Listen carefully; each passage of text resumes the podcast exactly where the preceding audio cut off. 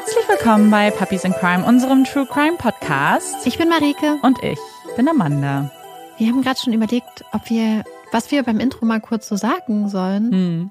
Und dann ist uns aufgefallen, dass es gar nicht so viel zu sagen gibt. Und ich glaube, das ist eigentlich auch ganz gut, weil Amanda uns mal wieder einen sehr langen Fall mitgebracht hat. Ich glaube, Amanda kann gar keine kurzen Fälle mehr machen. Das, das ist war, meine Aufgabe. Es war ein Unfall. Ich weiß nicht, wie es passiert ist. Auf einmal haben sich die Seiten wie von alleine gefüllt.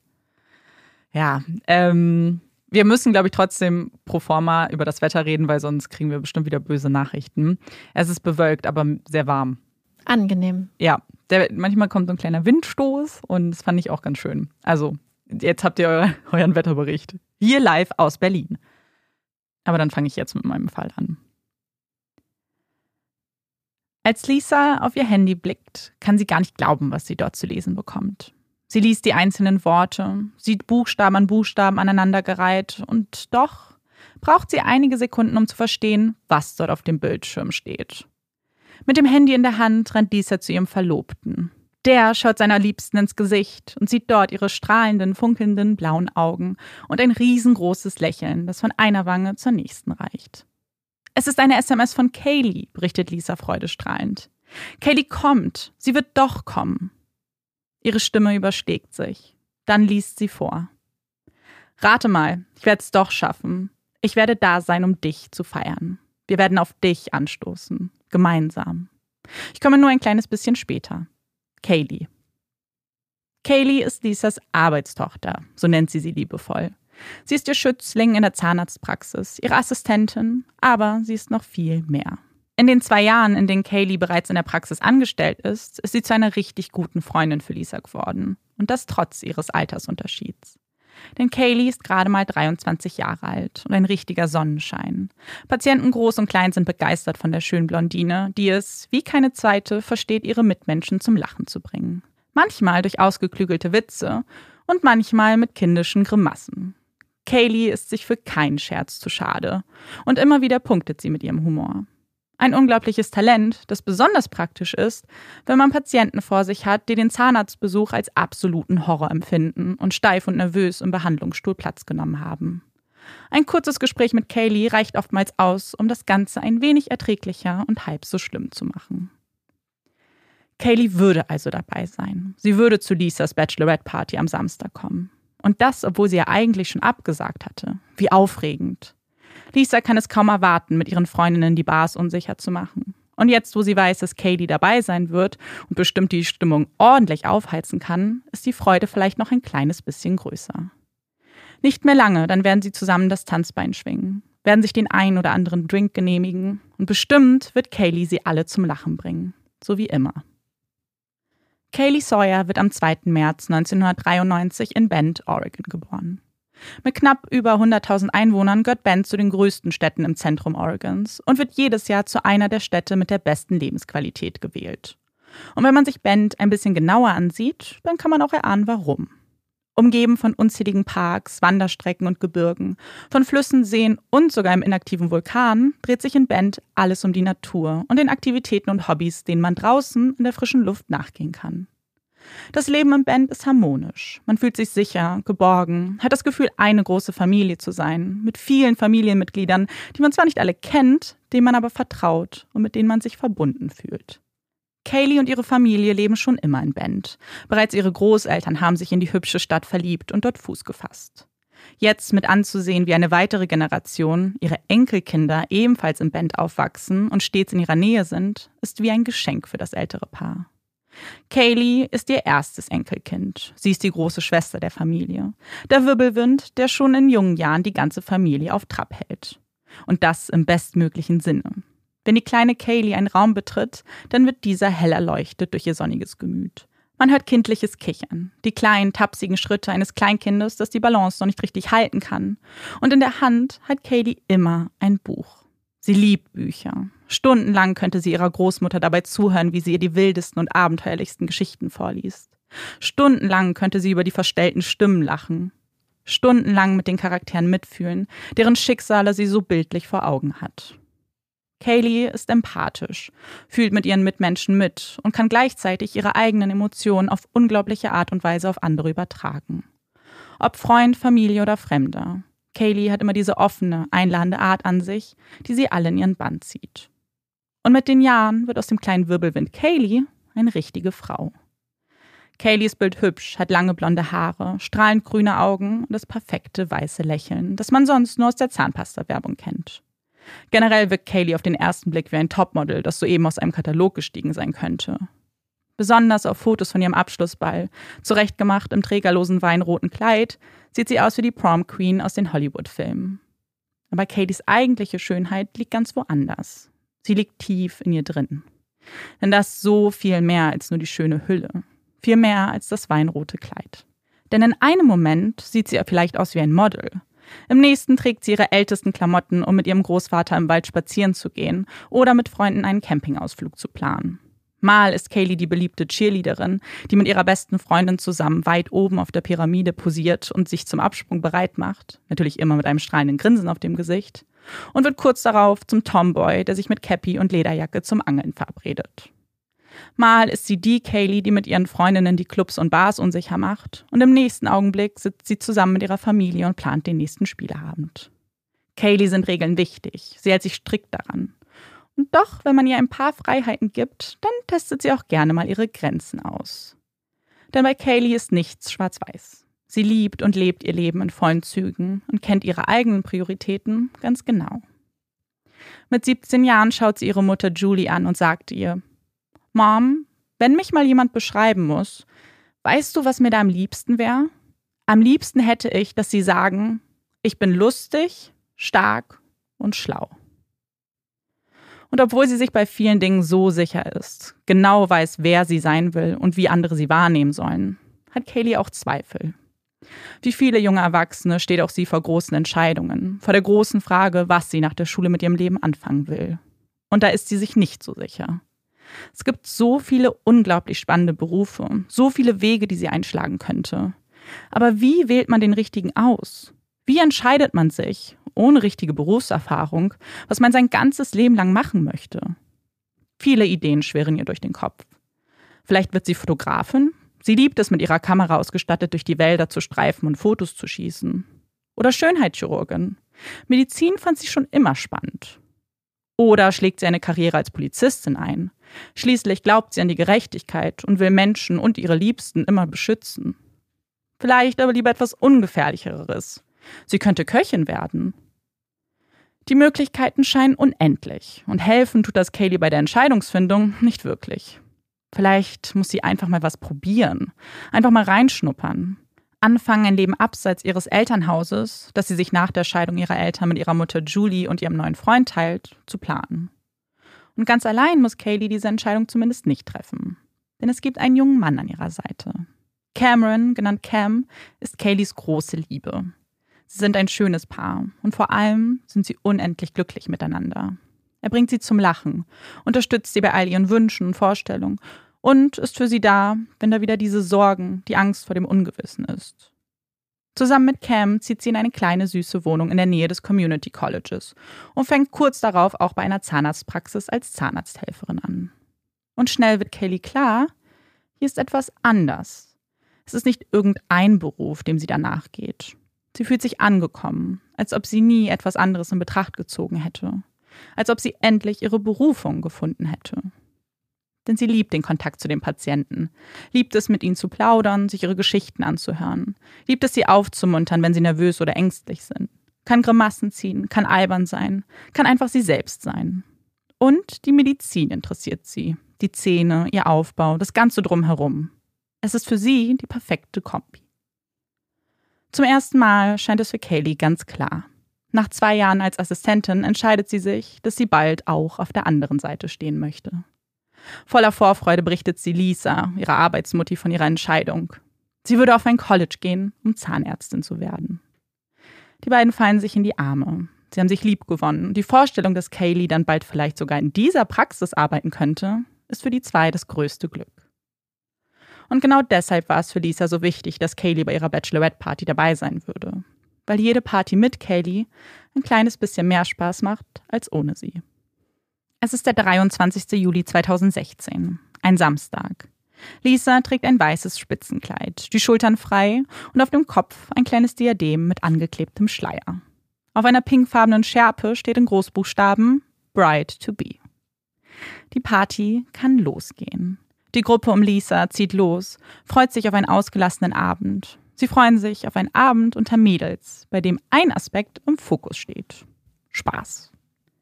Sie peilen einen Country Club in Bend an, das Maverick, nehmen Platz an der Bar und bestellen die allererste Runde Shots. Gegen 8 Uhr stößt auch Kaylee zu ihnen. Sie trägt das klassisch kleine schwarze, schwarze Keilabsatzschuhe und eine hellgrüne Tasche. Als Wechselschuhe hat sie braune Stiefel dabei, passend zu dem rustikalen Stil des Clubs.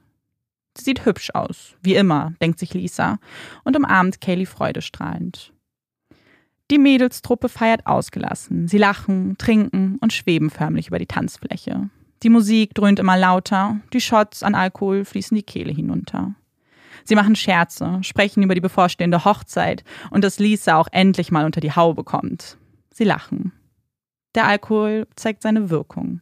Auf ganz unterschiedliche Art und Weise. Während Lisa und einige ihrer Freundinnen nicht mehr die Jüngsten sind und sich eher müde und schlapp fühlen, hat der Abend für Kaylee und ihre Freundinnen gerade erst so richtig begonnen. Sie möchten weiterziehen, von einer Bar zur nächsten hoppen. Und Lisa winkt nur fröhlich ab. Geht nur. Aber seid vorsichtig, okay? Kaylee lacht und nickt, bevor sie den Country Club verlässt. Noch einige Stunden wird sie von einer Bar zur nächsten hüpfen, wird noch mehr Alkohol trinken und auch mit dem ein oder anderen jungen Mann tanzen. Etwas, das nicht unentdeckt bleiben würde. Freunde von Cam, die ebenfalls in der Bar sitzen, schicken ihm eine SMS, berichten von der angetrunkenen Kaylee und ihren angeregten Gesprächen und Tanzeinlagen mit einem fremden Mann. Gegen Mitternacht wankt Kaylee in Richtung Ausgang und zieht das Handy aus ihrer grünen Tasche. Sie textet Cam, er soll sie doch bitte abholen kommen. Und wenig später steht er bereits vor ihr, im Hinterkopf die Nachrichten seiner Freunde. Er versteht es einfach nicht. Warum muss es denn so eskalieren? Warum muss er sich vor seinen Freunden erklären? Warum musste sie so viel trinken? Im Wagen Platz genommen kommt es zum Streit. Kaylee ist doch kein kleines Kind mehr. Sie war in einer Bar, hatte Spaß mit ihren Freundinnen und ja, da waren auch Männer auf der Tanzfläche. Aber was ist schon dabei? Es wird hitziger und lauter. Insbesondere die angetrunkene Kaylee lässt ihren Emotionen freien Lauf. Vor ihrer Wohnung angekommen, steigt Cam erbost aus und schlägt die Tür des Wagens zu. Er blickt ein letztes Mal zu Kaylee. Du kannst ja jetzt mal in dich gehen und dich ein bisschen beruhigen. Dann steigt er die Treppe des Wohnhauses hoch, öffnet die Tür und blickt nicht mehr zurück. Am nächsten Morgen fährt Mutter Julie von einem Campingausflug nach Hause. Sie war das ganze Wochenende unterwegs gewesen, hatte kaum Handyempfang und war eigentlich auch ganz froh darüber, ein bisschen ausspannen zu können. Doch kaum erreicht Julie die Stadtgrenzen, vibriert ihr Handy in einer Tour. Was ist da los? Sie schaut sich die Textnachrichten an, die ihr nacheinander eintrudeln. Die erste ist von Cam. Hast du etwas von Kaylee gehört? Julie versteht nicht. Sie klickt sich durch die nächsten Nachrichten. Fast im Stundentakt hatte Cam ihr geschrieben, und mit jeder Stunde klangen seine Nachrichten besorgter. Julies Herz setzt aus. Warum fragt er sie, wo Kaylee sei? Ob sie von ihr gehört hätte? Die beiden wohnen doch zusammen. Müsste er nicht am besten wissen, wo sie ist? Julie klickt auf das Telefonbuchsymbol und dann auf Kayleys Namen. Nach nur einem Klingeln erklingt Kayleys Stimme, jedoch vom Anrufbeantworter.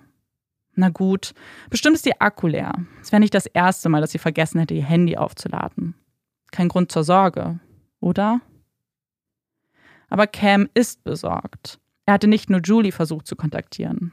Auch Kellys Vater Jamie hatte er angerufen, ebenso wie Kellys Großeltern und ihre Freundinnen.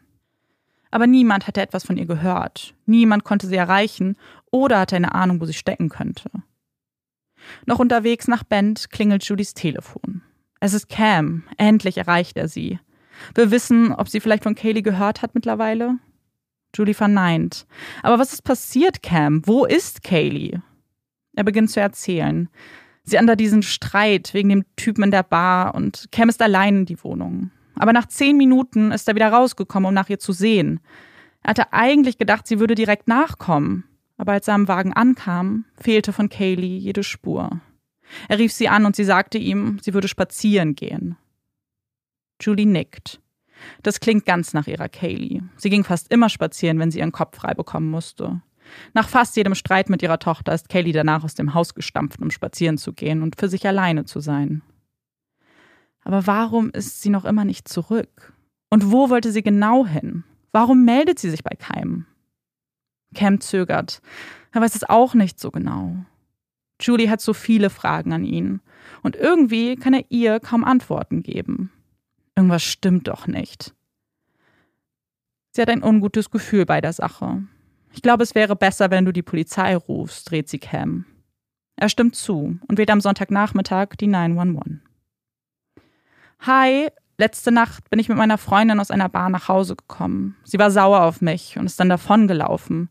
Ich habe bis jetzt noch nichts von ihr gehört und ihr Telefon ist ausgeschaltet. Ich weiß nicht, was ich tun soll. Okay, ist sie gelaufen oder gefahren, als sie sauer war? Ja, sie ist gelaufen. Ähm, sie war wütend auf mich. Und dann bin ich schon mal reingegangen und habe ihr gesagt, sie kann kommen, wenn sie sich beruhigt hat. Und dann kam ich zehn Minuten später raus, um nach ihr zu schauen, und dann war sie weg. Ich habe sie direkt angerufen und sie sagte mir, sie laufe die Straße entlang. Und seitdem habe ich nichts mehr von ihr gehört. Der Operator versichert, einen Polizisten zu kontaktieren. Sie würden sich dann bei Cam melden. Und auch Julie verständigt den Notruf. Sie hat Angst, dass die Polizei Kayleys Verschwinden nicht ernst nehmen würde. Schließlich ist sie erwachsen und noch keine 24 Stunden verschwunden. Aber sie weiß einfach, dass hier etwas nicht stimmt. Kaylee hätte sich ganz sicher bis jetzt gemeldet. Und doppelt hält bekanntlich besser. Und damit sie den Anruf auch wirklich ernst nehmen würden, schummelt Julie ein kleines Detail in die vermissten Meldung. 911, what's your emergency? Ähm, meine Tochter ist verschwunden. Sie ist 23 Jahre alt. Sie hat Epilepsie und auch noch andere Krankheiten. Ich mache mir große Sorgen. Kaylee hatte in der Vergangenheit zwar Anfälle, eine diagnostizierte Epilepsie hat sie hingegen nicht. Aber Julie wusste sich nicht anders zu helfen. Es ist doch nur eine kleine Notlüge. Eine Notlüge, die ihr hoffentlich dabei helfen würde, ihr kleines Mädchen bald wieder in die Arme schließen zu können. Sie macht sich auf den Weg zur Wohnung von Cam und Kaylee. Sie will da sein, falls Kaylee doch zurückkommt. Sie setzt sich neben Cam und lässt sich wieder und wieder die Geschichte des letzten Abends erzählen. Sie versteht das alles nicht. Wenn er wirklich nach zehn Minuten wieder unten war, wieso konnte er Kaylee nicht einholen? Warum hatte er sie nicht gefunden? Hat er überhaupt nach ihr gesucht? Sie kann sich doch nicht in Luft auflösen. Und wenn die beiden doch in Kontakt standen, sogar telefoniert haben, wieso weiß er dann nicht, wo sie hin wollte? Julie wird immer frustrierter. Es kann doch nicht die ganze Wahrheit sein. Sie muss raus hier, muss an die frische Luft. Und draußen angekommen, entdeckt sie einen Streifenwagen. Zwei Polizisten steigen aus und gehen mit zielgerichteten Schritten auf den Gebäudekomplex, den Julie soeben verlassen hatte. Sie sind wegen Kaylee hier. Ihre Anrufe wurden also ernst genommen. Julie schaut die Beamten hoffnungsvoll an. Und sie hat eine Bitte an sie. Bitte unterhalten Sie sich auch mit Cam. Irgendwas stimmt da nicht. Julie hat Zweifel an seiner Version. Und sie ist da nicht die Einzige. Auch Jamie ist zur Wohnung des jungen Paares gestoßen und kann sich keinen Reim auf die Sache machen. Was, wenn es doch mehr war als nur ein Streit? Was, wenn die Situation eskalierte? Was, wenn er Kaylee etwas angetan hat? Sie können es sich nicht vorstellen, möchten es sich nicht vorstellen, dass Cam, der liebevolle, freundliche und stets höfliche Cam, Kaylee ein Haar krümmen könnte. Der Mann, den sie mit offenen Armen in ihre Familie aufgenommen haben. Und doch muss man es sich vorstellen. Denn wenn eine junge Frau spurlos verschwindet, insbesondere nach einem Streit mit ihrem Partner, dann ist es nicht unwahrscheinlich, dass der Täter genau dieser Partner ist. Also unterhalten Sie sich mit Cam, lassen sich erneut die Geschehnisse des letzten Abends schildern. Sie hören ihm zu, bitten ihn, sich an die kleinsten Details zu erinnern. War da vielleicht irgendein Kommentar von Kaylee, dem er wenig Beachtung schenkte, der nun aber wichtig sein könnte? Sie hören ihm weiter zu, lesen sich den SMS-Verlauf zwischen ihm und Kaylee durch und kommen zu einem Entschluss. Sie ziehen Kayleys Eltern zur Seite. Es ist nicht so, dass seine Geschichte keinen Sinn ergibt. Sie verändert sich auch nicht. Er ergänzt sie nur. Er versucht sich zu erinnern, versucht zu helfen. Er kooperiert, wo er nur kann.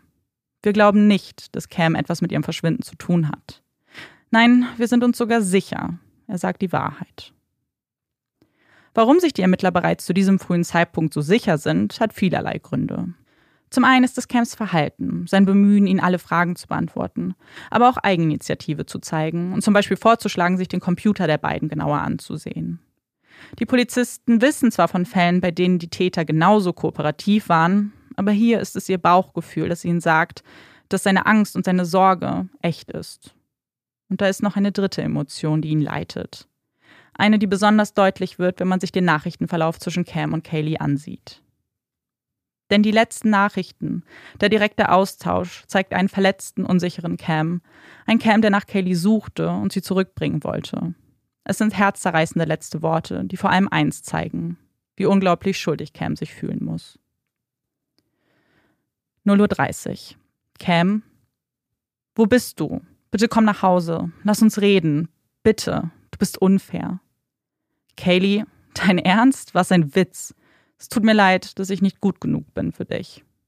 Cam, ich verstehe nicht, wie du so etwas sagen kannst. Kaylee, wenn du mich wirklich wollen würdest, dann könntest du mich haben, aber ich bin dir ganz egal. Und wenn ich dir nicht egal bin, dann wüsstest du jetzt auch genau, wo ich bin. Aber scheinbar bin ich dir einfach nicht so wichtig. Cam, Kaylee, bitte komm einfach nach Hause. Ich möchte dieses Spiel nicht spielen. Ich komme dich suchen, aber bitte hilf mir. Kaylee, mein Telefon geht gleich aus. Tschüss. Cam, bitte tu mir das nicht an. Bleib einfach, wo du bist. Ich komme dich holen. Es geht noch eine Weile hin und her. Und dann? Cam, ich bin jetzt die Straße hoch und runter gefahren. Ich habe dich nicht gesehen. Ich weiß nicht, wo ich sonst noch suchen soll. Bitte komm einfach zurück. Kaylee, du scherzt. Das ist Bullshit. Goodbye. Cam, Kaylee, bitte.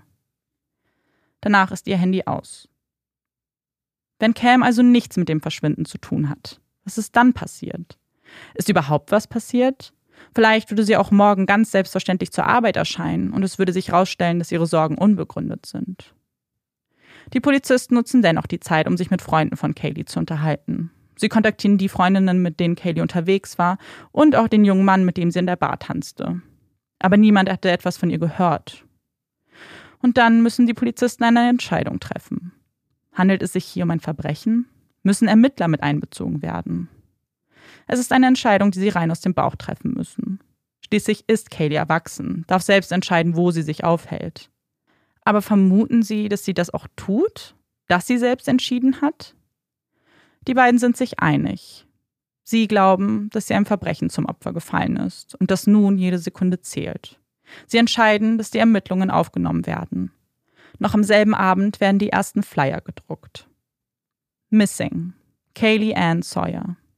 In der Mitte ein Foto der strahlenden Kaylee mit einer Baseballcap auf dem Kopf. Ein paar Informationen zu Größe, Gewicht, Kleidung stehen rechts vom Bild. In dicken Buchstaben die Forderung, sich bei der Polizei zu melden. Dieser Flyer wird an die Medien geschickt und auch die Polizeireviere in der Umgebung erhalten eine Kopie. Und auch Kellys Familie möchte nicht tatenlos zusehen. Sie möchten helfen, möchten die Ermittler unterstützen. Sie strömen aus, suchen an Kellys Lieblingsorten nach ihr, laufen die Straßen ab, schauen sich auf dem Campus des Colleges um. Und obwohl sie die Augen offen halten, wissen sie nicht ganz genau, wonach sie suchen.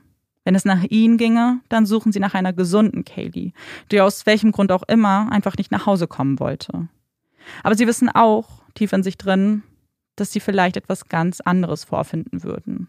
Dass Kaylee nicht einfach untergetaucht ist, sondern dass alles einen ganz schrecklichen Hintergrund hat. Aber am Ende werden sie nichts finden. Weder Kaylee noch irgendetwas, das auf ihren Verbleib hinweisen könnte. Stattdessen warten sie nun, zählen die Stunden, bis der Montag einbricht. Montag, Beginn der Arbeitswoche. Kaylee würde niemals nicht zu ihrer Arbeit erscheinen. Viel zu wichtig war ihr der Job und die Kolleginnen. Gebannt warten Familie und Freunde, beten und hoffen so sehr, die erlösende Nachricht zu erhalten. Warten darauf, dass das Telefon klingelt und jemand bestätigt, dass Kaylee gerade putzmunter die Zahnarztpraxis betreten hat. Aber diese Nachricht dringt nicht durch den Hörer des Telefons. Stattdessen sind es die Worte, die ihn die Tränen in die Augen treiben, sie am ganzen Körper zittern lassen, ihn das Blut in den Adern gefrieren lassen. Kaylee ist nicht zur Arbeit erschienen. Sie hat nicht abgesagt Sie ist weg. Sie ist wirklich verschwunden. Es ist diese Nachricht, die sie das realisieren lässt. Kaylee ist nicht einfach bei Freunden untergekommen. Sie hat sich nicht freiwillig dazu entschieden. Es muss etwas Schreckliches passiert sein, auch wenn sie noch nicht wissen, was genau. Zur gleichen Zeit in Redmond, etwa 20 Meilen von Bend entfernt. Ein Beamter des Redmond Police Departments macht sich auf den Weg zu seinem Streifenwagen. Er hatte sein Mittagessen dort vergessen und wurde langsam etwas hungrig. Unbeirrt schreitet er durch die Lobby des Polizeireviers, als er ein bekanntes Gesicht erblickt. Isabel Pons. Sie ist eine junge Polizistin aus Bend, die in Redmond ansässig ist. Was macht sie hier? Hat sie heute etwa frei? Oder hilft sie in diesem Revier aus? Sie wirkt etwas verloren, so allein in der Lobby. Aber sein Magen knurrt immer lauter, also ignoriert er Isabel und geht zurück an seinen Schreibtisch. Er öffnet seine Tupperdose, als ein Kollege seinen Kopf durch die Tür streckt. Hey, was macht denn Isabel hier? Hat sie einen Termin oder so? Keine Ahnung, also mit mir nicht. Hm, seltsam. Noch bevor er mit seinem Mittagessen beginnen kann, erklingt sein Name durch den Flur. Es ist sein Vorgesetzter, der ihn bittet, in sein Büro zu kommen.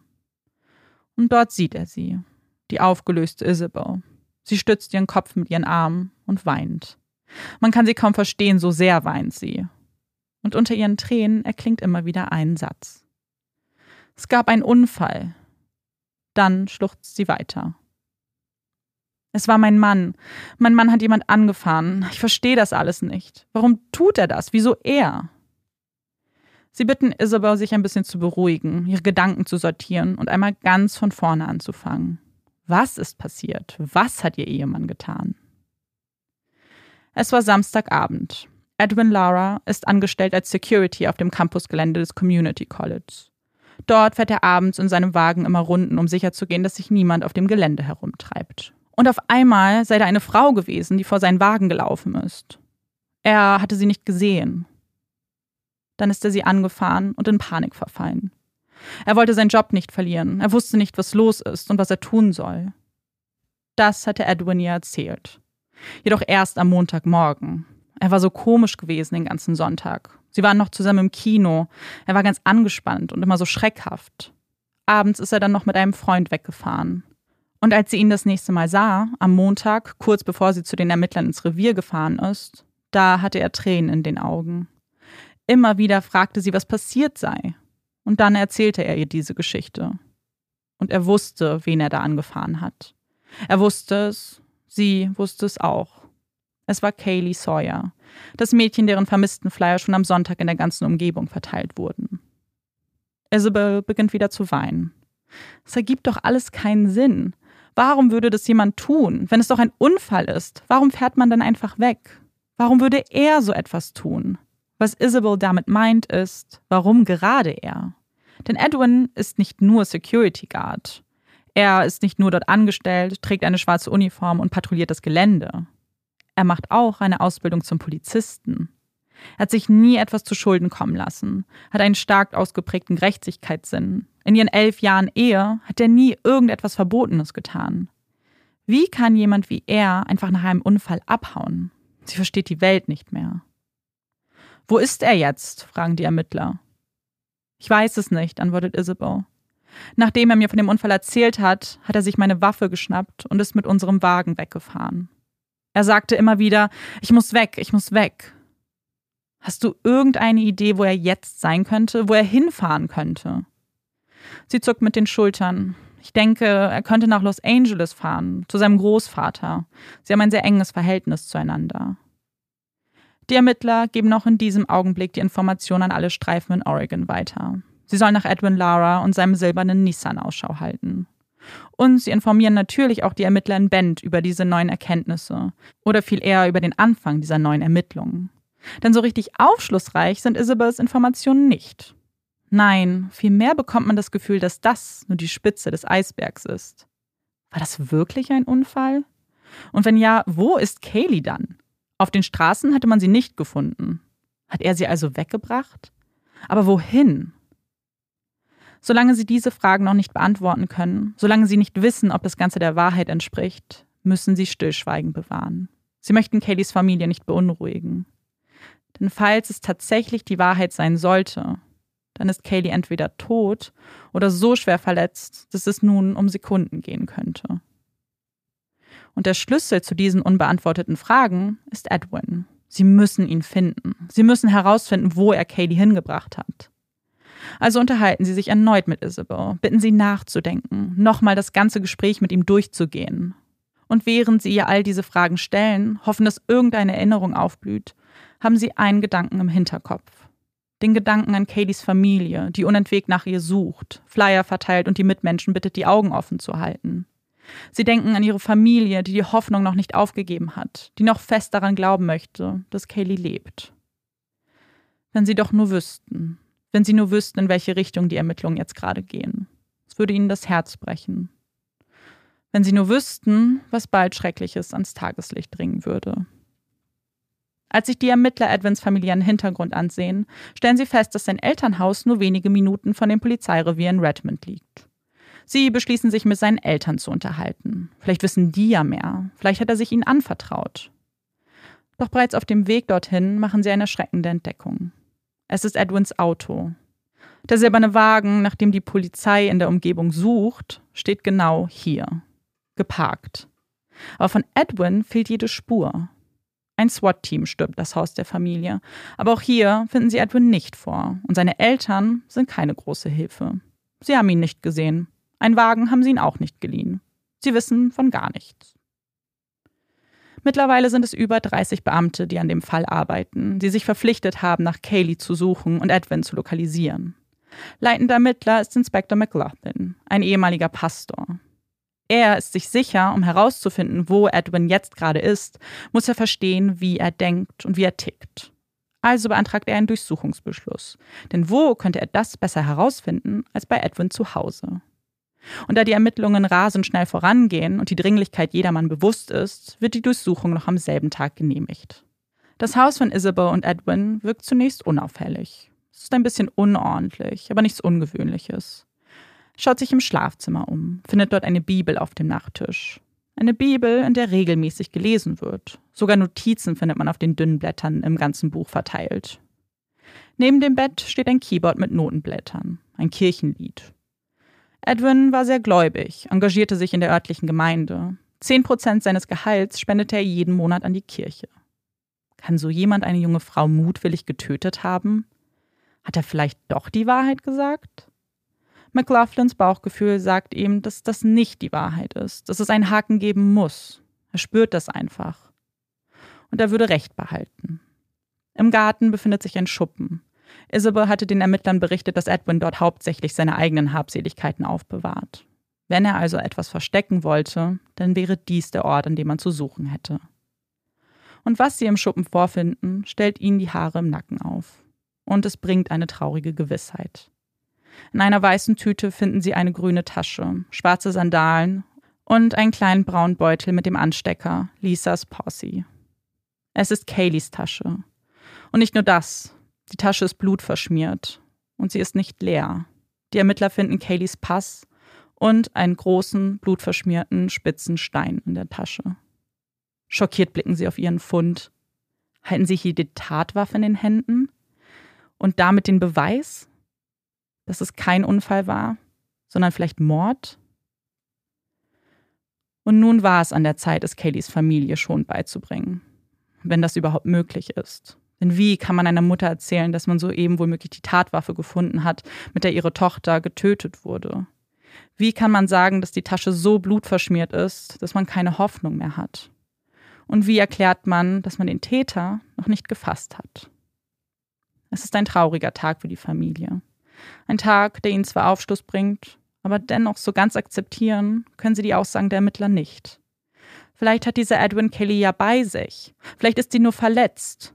Vielleicht muss man ihn erst schnappen und dann finden sie auch Kaylee. Es ist der kleine letzte Funken Hoffnung, den auch die Ermittler nicht auslöschen möchten. Aber sie selbst sind sich sicher. Edwin Lara ist ein Mörder. Davon sind sie überzeugt. Ein Mörder auf der Flucht. Und vor allem ist ein Mörder, dem sie alles zutrauen würden. Denn im Schuppen finden sie nicht nur diesen grausamen Beweis an der Tat an Kaylee. Sie finden noch mehr Erschreckendes. Sie finden mehrere Plakate, Bücher und Aufzeichnungen zu Serienmördern.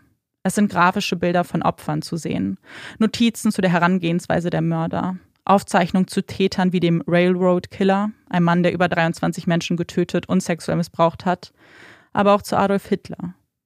Die Materialien stammen aus einer Präsentation, die er für den Unterricht in der Polizeiausbildung machte. Aber dennoch, die Art und Weise, wie Edwin von diesen grauenhaften Männern sprach, sie fast idealisierte und respektierte, lässt den Ermittlern ein Schauer über den Rücken laufen. War es nur eine Faszination mit Serientätern? Oder gar eine Inspiration? Hatte Edwin vor, noch mehr Menschen zu verletzen? Das müssten sie um jeden Preis verhindern. Wieder kontaktieren sie Isabel. Sie sind verzweifelt. Schließlich haben sie absolut keine Anhaltspunkte zu Edwins Aufenthaltsort. Sie wissen ja nicht einmal, nach welchem Wagen sie fahnden sollen. Sein Handy bietet ebenfalls keinerlei Aufschluss. Also bitten sie Isabel, ihn anzurufen. Vielleicht würde er ihr verraten, wo er ist. Sie stimmt zu und wählt seine Nummer. Es klingelt und klingelt und klingelt. Dann geht der Anrufbeantworter ran. Sie können Edwin nicht erreichen. Er geht nicht ran, wird ihnen nicht sagen, wo er sich aufhält. Die Ermittler wissen noch nicht, dass es auch bereits zu spät ist, dass sie zu spät kommen und dass Edwin jetzt gerade nicht alleine ist. Andrea ist durch mit den Nerven. Es ist Montag, 21 Uhr, und sie hatte gerade eine Doppelschicht hinter sich. Eine Kollegin ist ausgefallen und man hatte die 19-Jährige gebeten, für sie einzuspringen. Andrea arbeitet bei Ross, einem großen Kaufhaus, bekannt in den USA, denn dort kann man die besten Schnäppchen machen. Sie stimmte zu. Schließlich wollte sie ihre Kolleginnen nicht im Stich lassen. Aber jetzt, nach zwölf Stunden auf den Beinen, freut sie sich unglaublich auf ihr weiches, warmes Bett. In ihrem Auto Platz genommen, die Haare zu einem Messiband zusammengebunden, starrt Andrea auf ihr Handy. Eine Freundin hatte ihr bei Facebook geschrieben. Sie antwortet ihr und scrollt dann noch ein wenig durch ihren Feed. Dann schießt sie ein Foto für Snapchat. Sie lehnt ihren Kopf an den Sitz und macht die Augen zu. Tut so, als ob sie schlafen würde. Sie legt einen niedlichen Filter darüber. Einen mit gelben Schmetterlingen und goldenem Glitzer. Als Text unter dem Bild steht: So sehe ich nach zwölf Stunden Arbeit aus. Dann zwei lachende Emojis. Sie ist zufrieden mit dem Bild. Sie hat viele schöne Bilder auf ihren Social-Media-Kanälen. Ist eine absolute Naturschönheit mit ihrem welligen dunklen Haar und der kleinen Stupsnase. Aber sie postet auch gerne mal ganz natürliche Fotos von sich. Zeigt sich fertig, müde und ausgelaugt. Andrea scrollt noch ein wenig weiter auf Facebook und lässt die laue Abendluft durch die offenen Fenster ins Auto. Endlich Feierabend. Dann, ganz plötzlich, sieht sie aus einem Augenwinkel einen Arm durch das Fenster gleiten. Es ist Edwin, der hier auf dem Parkplatz in Salem, Oregon, den ganzen Tag gewartet hatte. Er hatte Andrea beobachtet und beschlossen, dass sie die Richtige sei. Sie und keine andere. Er zielt mit einer Waffe auf sie, befiehlt ihr, den Wagen aufzuschließen. Und Andrea versteht nicht so ganz. Sie öffnet und hält das Ganze für einen Scherz. Einen sehr schlechten Scherz, den sich ihre Kollegen da ausgedacht haben. Sie schaut Edwin an, schaut in seine braunen Augen. Sie lacht. Was machst du da? Aber er lacht nicht. Sein Blick ist wie versteinert weiterhin auf die hübsche Andrea gerichtet. Und auf einmal brüllt er, fahr los! Sie startet den Motor und fährt. Noch immer kichert Andrea, fragt sich, was wohl die Auflösung dieses riesigen Streichs sein sollte. Wann würde er endlich mal erzählen, wer hinter dieser dummen Idee steckt? Aber Edwin ist rein gar nicht zu scherzen zumute. Im Gegenteil, er fühlt sich provoziert, hält die Waffe nun ganz nah an ihren Oberschenkel. Er zischt, Glaubst du, das ist ein Witz? Ich werde dich erschießen. Das ist kein Scherz. Von einer Sekunde auf die andere versteht Andrea. Das ist wirklich kein Scherz. Er meint es ernst. Ihr ganzer Körper erstarrt. Ihr wird heiß, ihre Ohren glühen, ihr Gesicht fühlt sich taub an. Sie fährt auf die Autobahn und spricht zu Edwin, fleht ihn an, ihr nichts anzutun. Sie würde ihn hinfahren, egal wohin er möchte. Er soll nur nicht schießen. Sie atmet ein, versucht ihre Gedanken zu sortieren. Und dann hört sie ihn. Weißt du, ich komme aus Bend.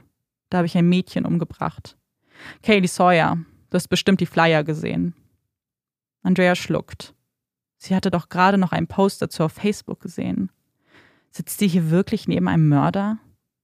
Wenn ja, dann muss sie hier dringend raus, sonst wird er sie bestimmt auch töten. Sie wird nie wieder ihre Familie sehen, nie mehr ihre Freunde. Sie muss sich etwas einfallen lassen. Weißt du, mein Auto ist kaputt. Das Öl, das ist ein Leck. Ich denke, wir werden es mit meinem Wagen nicht weit schaffen. Das stimmt zwar, ihr Auto verliert ein kleines bisschen Öl, aber ganz so dramatisch ist es wohl nicht. Und Edwin winkt ab. Dann füllen wir halt Öl nach. Andrea schluckt wieder. Das wäre wohl zu einfach gewesen. Sie fahren immer weiter, immer schneller auf der Autobahn, bis Andrea feststellt, dass sie den Schildern nach Kalifornien folgen. Warum möchte er so weit weg? Was ist sein Plan? Immer wieder bittet sie ihn, sie doch einfach freizulassen. Jedes Mal, wenn sie anhalten, an einer Tankstelle, einmal sogar bei McDonalds, fleht sie ihn an, sie doch einfach hier zu lassen. Er hat doch nun einen Wagen, er könnte damit fliehen. Sie würde auch nichts sagen. Aber Edwin hat einen ganz anderen Plan. Ich brauche dich, erzählt er ihr. Falls sie mich festnehmen, dann brauche ich dich, damit sie mich nicht erschießen. Andrea soll also sein lebendes Schutzschild werden. Sie versucht, die Tränen zurückzuhalten. Sie will nicht sterben und sie will nicht weiterfahren. Sie will einfach nach Hause. Aber je mehr Edwin erzählt, je mehr er von Kaylee erzählt und seinen grausamen Fantasien, umso sicherer ist sie sich, dass sie das Ganze nicht überleben wird. Und so wird aus ihrer Angst Frustration, Wut, Hass auf Edwin und was er hier gerade antut. Sie will nicht mehr fahren. Sie fährt immer schneller, immer auffälliger. Und das gefällt Edwin ganz und gar nicht. Er will nicht, dass die Polizei auf die beiden aufmerksam wird. Sie halten an und tauschen die Plätze. Edwin sitzt nun am Steuer, nachdem er sie mit Handschellen am Wagen festmacht. Stunden vergehen und die Nacht bricht herein. Edwin biegt plötzlich ab. Sie müssen schlafen, sagt er ihr. Hier ist ein Motel, in dem sie sich ausruhen können. Sie checken zusammen ein und wieder sucht Andrea den Blick der Mitarbeiter. Aber nichts. Warum denkt sich denn niemand was dabei? Ein junges Mädchen wie sie mit einem Typen wie ihn? Warum hinterfragt niemand diese Situation? Ihre Wut kocht. Im Zimmer angekommen, duscht Edwin. Andrea sitzt mit verbundenen Augen und Handschellen hinterm Rücken neben ihm. Als er fertig ist, nimmt er ihr die Augenbinde ab und schaut sie erwartungsvoll an. Sie sei nun dran. Nur über meine Leiche. Sie meint es genauso. Lieber würde sie sterben, als jetzt vor ihm zu duschen. Sich vor diesem Mann auszuziehen? Nein, auf keinen Fall. Ist mir ganz egal, was du mit mir machst. Es wäre schlimmer, als zu sterben. Na gut, dann nicht. Dann gehen wir jetzt schlafen. Und wieder graust es ihr vor dieser Vorstellung. In dem Hotelzimmer steht nur ein Doppelbett. Sie müsste sich also ein Bett mit ihm teilen. Und als da wäre das noch nicht genug, greift Edwin in seinen Rucksack und hält Andrea eine Schlaftablette hin. Entweder du nimmst die jetzt oder ich spritz dir das Zeug. Gar nichts wird er mir spritzen. Sie nimmt die Tablette und schluckt. Auf keinen Fall würde sie ihre Augen zumachen. Mit jeder Phase ihres Körpers würde sie sich davor wehren, einzuschlafen. Sie legt sich hin. Es ist unbequem. Er hatte ihren Arm an dem Bettgestell festgemacht. Sie dreht ihm den Rücken zu und spürt dann seinen warmen Atem in ihrem Nacken. Er küsst ihren Hals, dann das Ohr. Oh Gott, Bitte lass ein Wunder geschehen, das überstehe ich nicht. Wenn er jetzt. Ein schriller Ton erklingt. Laut und immer lauter wird er. Und Edwin schreckt auf. Was ist das? Andrea deutet auf ihr Handy. Das ist mein Wecker. Er ist verwirrt, scheint völlig verstört von dem Wecker zu sein.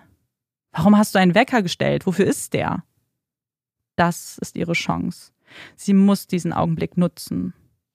Der ist für meine Medizin. Ich muss jeden Tag Medizin nehmen. Was ist denn für Medizin? Ich habe eine Krankheit, eine sexuell übertragbare Krankheit. Ich muss die Medizin nehmen, damit ich keine Symptome habe. Sie erzählt ihm bis ins kleinste Detail, was für eine unglaublich widerliche Krankheit sie sich da eingefangen hat. Kein Detail lässt sie aus. Außer, dass das eine Lüge ist, natürlich. Eine Lüge, die fruchtet, denn Edwin rührt sie nicht mehr an. Sie liegen stumm nebeneinander im Bett, als plötzlich sein Telefon klingelt. Es sind Edwins Eltern. Die Polizei suche nach ihm. Er legt auf und schaut Andrea an. Wir müssen los. Er zieht sich seine Hose an, dann eine kugelsichere Weste und einen Pullover. Sie steigen ins Auto und fahren wieder in die dunkle Nacht. Als wäre das alles nicht schlimm genug, füllt Edwin die Stille mit Horrorgeschichten. Er erzählt Andrea, dass er aus einer Familie voller Vergewaltiger und Mörder stammt. Es ist in seiner DNA gespeichert. Er hat auch immer dieses Verlangen, das Verlangen zu töten. Andrea versucht sich nicht auf diese Geschichten zu fokussieren. Sie starrt gedankenverloren nach draußen und sieht, wie der Tag einbricht. Alles wird hell. Ein neuer Tag, neue Hoffnung. Aber ein Tag, der mit einem Schreck beginnen sollte. Andreas Wagen gibt den Geist auf. Also muss ein neues Fluchtfahrzeug her. Aus dem Augenwinkel sieht Edwin, wie ein Mann auf dem Parkplatz eines Motels sein Van ausräumt. Edwin hält den Wagen an, zieht Andrea hinter sich her und stolpert in das Zimmer des Mannes. Alles geht ganz schnell. Dieser schaut die beiden verblüfft an. Ich glaube, ihr seid im falschen Zimmer. Dann sieht er Edwins Waffe und beginnt nach Hilfe zu rufen. Hör auf zu schreien oder ich schieße. Aber der Mann denkt gar nicht daran aufzuhören. Plötzlich erklingt ein Schuss. Der Mann sinkt zusammen. Er wurde im Bauch getroffen. Blut fließt auf den Teppichboden des Motels und färbt ihn rot. Edwin greift nach Andreas Hand. Sie rennen. Er hat geschossen. Er hat wirklich geschossen auf diesen armen Mann. Er hat keine Skrupel. Warum sollte er mich nicht auch gleich erschießen? Sie ist schockiert. Und wohin rennt er überhaupt? Und dann sieht sie sein Ziel. Eine Tankstelle. Er steuert ein Auto an. Am Steuer sitzt ein junger Mann, gerade volljährig. Auf der Rückbank sein kleiner Bruder und seine Großmutter. Sie haben sie heute abgeholt und wollen zusammen mit ihr nach LA fahren. Edwin richtet die Waffe auf den Mann und steigt ein.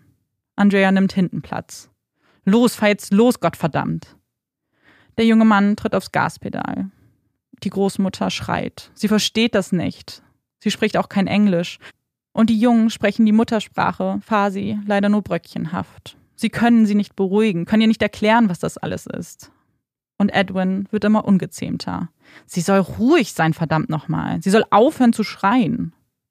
Sie gestikulieren immer wieder, halten sie an, nicht zu schreien, ruhig zu sein, bis sich die ältere Dame irgendwann beruhigt. Jetzt die Handys, gebt sie mir. Er reicht die Telefone an Andrea weiter. Los, raus damit. Sie öffnet das Fenster und wirft, soweit sie nur kann. Hoffentlich bleiben sie heil. Vielleicht kann ihr das ja irgendwie helfen. In der Zwischenzeit kontaktiert der schwer verletzte Mann aus dem Motel die Rezeption. Ein Krankenwagen und die Polizei werden verständigt und können ihm das Leben retten. Gleichzeitig lassen sie sich den Täter beschreiben und geben eine Fahndung an ihn raus. Dank der Kameras der Tankstelle wissen sie dieses Mal auch ganz genau, nach welchem Wagen sie suchen müssen. Einem Wagen, in dem vier verängstigte Geiseln sitzen und wieder mal den grausigen Geschichten von Edwin lauschen müssen. Wieder und wieder erzählt er von Kaylee, fragt die Jungen sogar, ob sie selbst mal das Verlangen gespürt haben, jemanden zu töten. Sie antworten mit einem klaren Nein. Stattdessen erzählen sie von ihrer Großmutter und sagen, dass es ihr erstes Mal in den USA ist. Eine Lüge, aber eine Geschichte, von der sie hoffen, dass sie Edwin emotional berührt. Und vielleicht war es diese Geschichte. Oder die eher unsichere Fahrweise des Fahranfängers am Steuer. Denn keine 30 Meilen von der Tankstelle entfernt befiehlt Edwin ihm, den Wagen anzuhalten. Los, ihr steigt aus. Nein, nicht du, Andrea. Dich brauche ich noch. Du kommst zu mir nach vorne.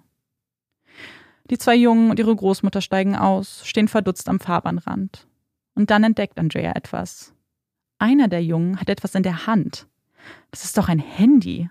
Er hatte wirklich noch ein Handy behalten. Sie atmet auf. Jetzt, jetzt würde bestimmt jemand kommen. Und ja, tatsächlich, es war ein Handy. Ein Handy, mit dem sie den Notruf verständigen und genau beschreiben können, auf welcher Autobahn sich Edwin jetzt befindet. Mit 120 Meilen die Stunde fährt Edwin immer aggressiver auf der Autobahn. Er hupt, überholt. Immer wieder fragt er Kaylee, ob sie auch den Hubschrauber höre. Sie wissen, wo er ist. Dieser blöde Hubschrauber. Aber Kaylee hört nichts. Da ist kein Hubschrauber.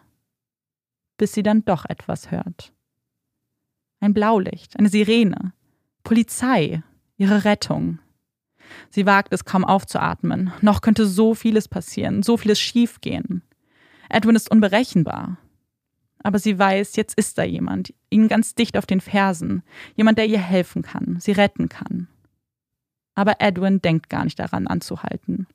Stattdessen nimmt er sich Andreas Handy und filmt sich. Es tut mir leid, was ich getan habe.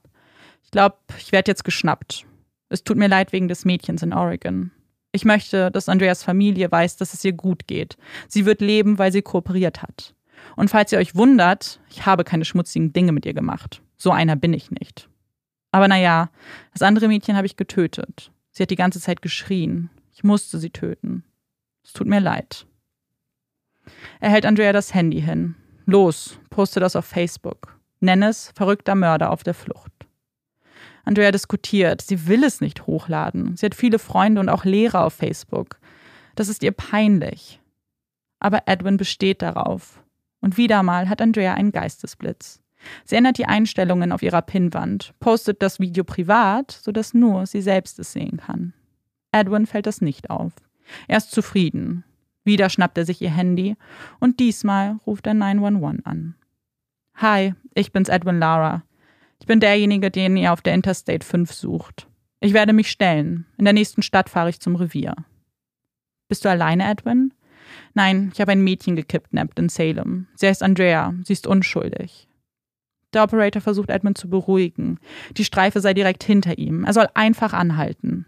Aber er möchte nicht. Er möchte auf ein Revier. Er hat Angst, auf der Straße erschossen zu werden. Es dauert ein wenig, bis Edwin letztlich nachgibt.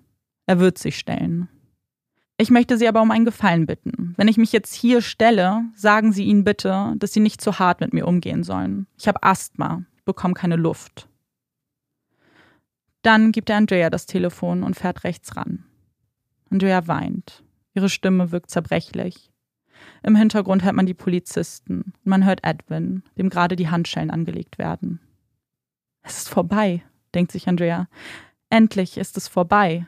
Sie hat's geschafft. Sie ist frei. Aber falsch gedacht. Denn Stunden würden vergehen, bevor Andrea wirklich frei sein würde. Stattdessen wird sie festgenommen. Von ihr wird ein Mugshot gemacht und bereits an die Presse verschickt. Die Schlagzeilen häufen sich. Edwin Lara wurde gefasst, aber er war nicht allein. Eine mögliche Beziehung zu der Frau wird derzeit untersucht. Und überall ihr Bild. Dieses Bild, das sie so verletzlich zeigt, ungeschminkt, müde, traumatisiert. Erst als die Ermittler aus Oregon eintreffen und erklären, was wirklich passiert ist, wird Andrea freigelassen und die ersten Korrekturen veröffentlicht. Doch Bilder, die einmal im Internet landen, werden für immer dort sein. Genau wie die Bilder in ihrem Kopf, die Erinnerungen an die schrecklichste Zeit ihres Lebens. Erinnerungen an Edwin Lara und was er ihr angetan hat. Ein Mann, den die Ermittler so lange gesucht haben und der nun endlich vor ihnen sitzt. Sie stellen sich vor, nehmen Platz an dem hellen Holztisch. Ich denke, ich muss mich nicht vorstellen. Ihr wisst ja, wer ich bin, entgegnet Edwin mit einem Grinsen auf dem Gesicht. Ein Grinsen, das während des ganzen Verhörs nicht von seinem Gesicht weicht. Die Ermittler beginnen mit der für sie wichtigsten Frage. Es geht hier nicht um ihn, nicht einmal um die Entführung von Andrea und den anderen. Es geht um Kaylee. Sie müssen wissen, wo sie ist. Und er stimmt zu, lässt sich ein Stück Papier und einen Stift aushändigen und beginnt eine Karte zu skizzieren.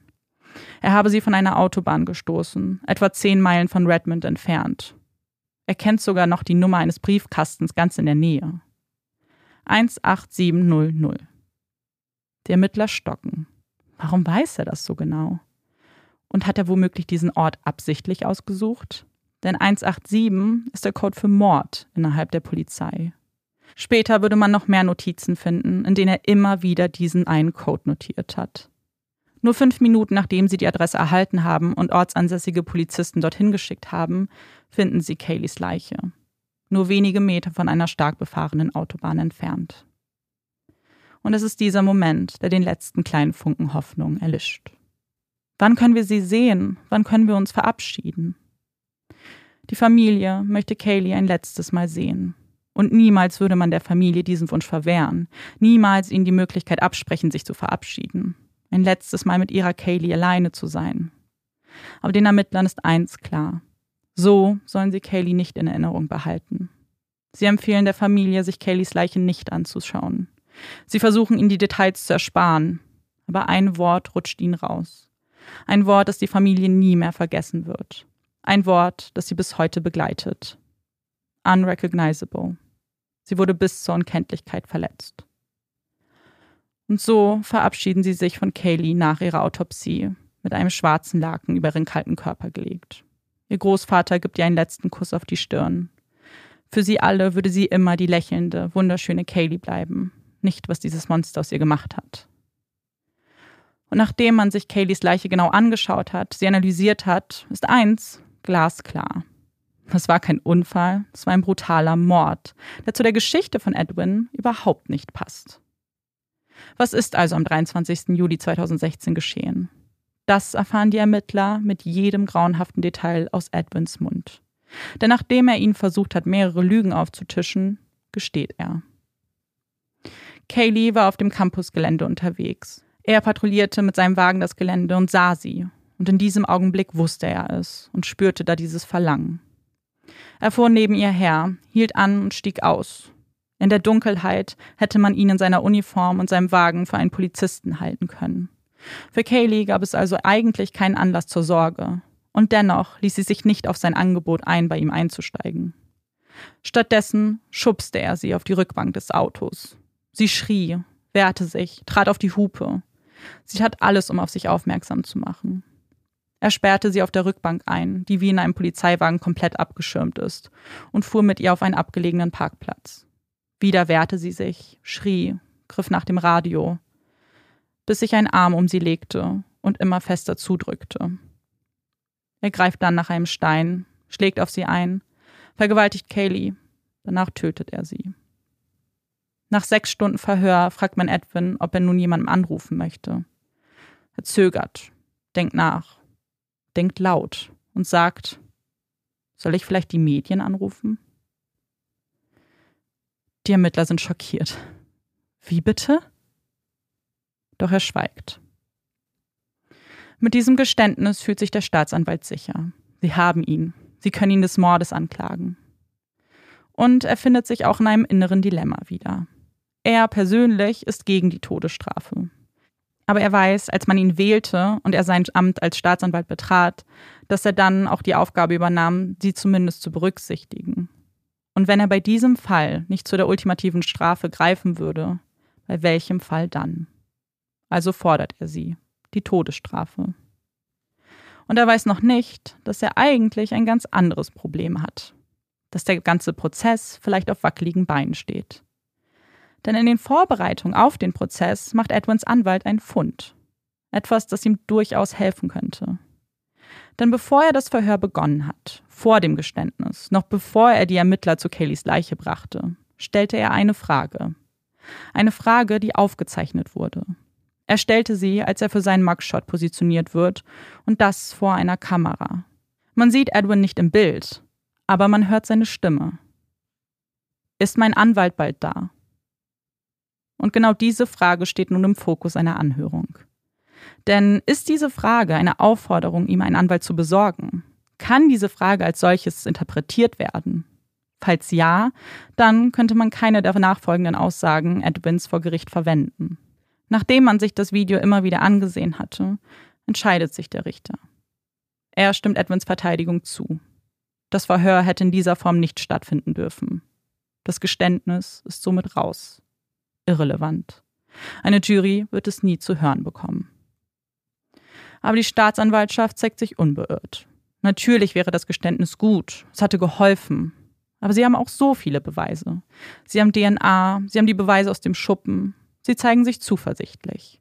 Sie können den Prozess auch ohne Geständnis gewinnen. Und so beginnen ihre Vorbereitungen. Bis es zu einer erneuten Wendung kommt. Edwin möchte einen Plea-Deal. Er will sich anhören, was ihm die Staatsanwaltschaft anbietet.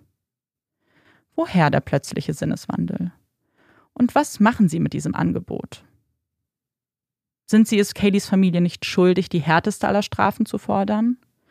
Oder gibt es etwas, das ihnen womöglich viel mehr helfen könnte als das? Ein Abschluss, ein Ende, kurz und ohne etliche Ausführung vor Gericht. Sie unterhalten sich mit Kayleys Eltern, möchten ihren Segen, Sie wollen Edwin eine lebenslange Haftstrafe ohne Möglichkeit auf Bewährung anbieten. Er soll nie wieder in Freiheit leben. Mutter Julie und Vater Jamie zeigen sich zunächst skeptisch. Sie gehen in sich, sprechen mit ihrer Familie und auch mit einem befreundeten Richter. Am Ende ist er es, der sie überzeugen wird, als er sagt, Wisst ihr, bei einer Todesstrafe wird es unzählige Berufungen geben. Immer wieder werdet ihr vor Gericht gezerrt. Solange er im Todestrakt sitzt, wird es für euch nicht zu Ende sein.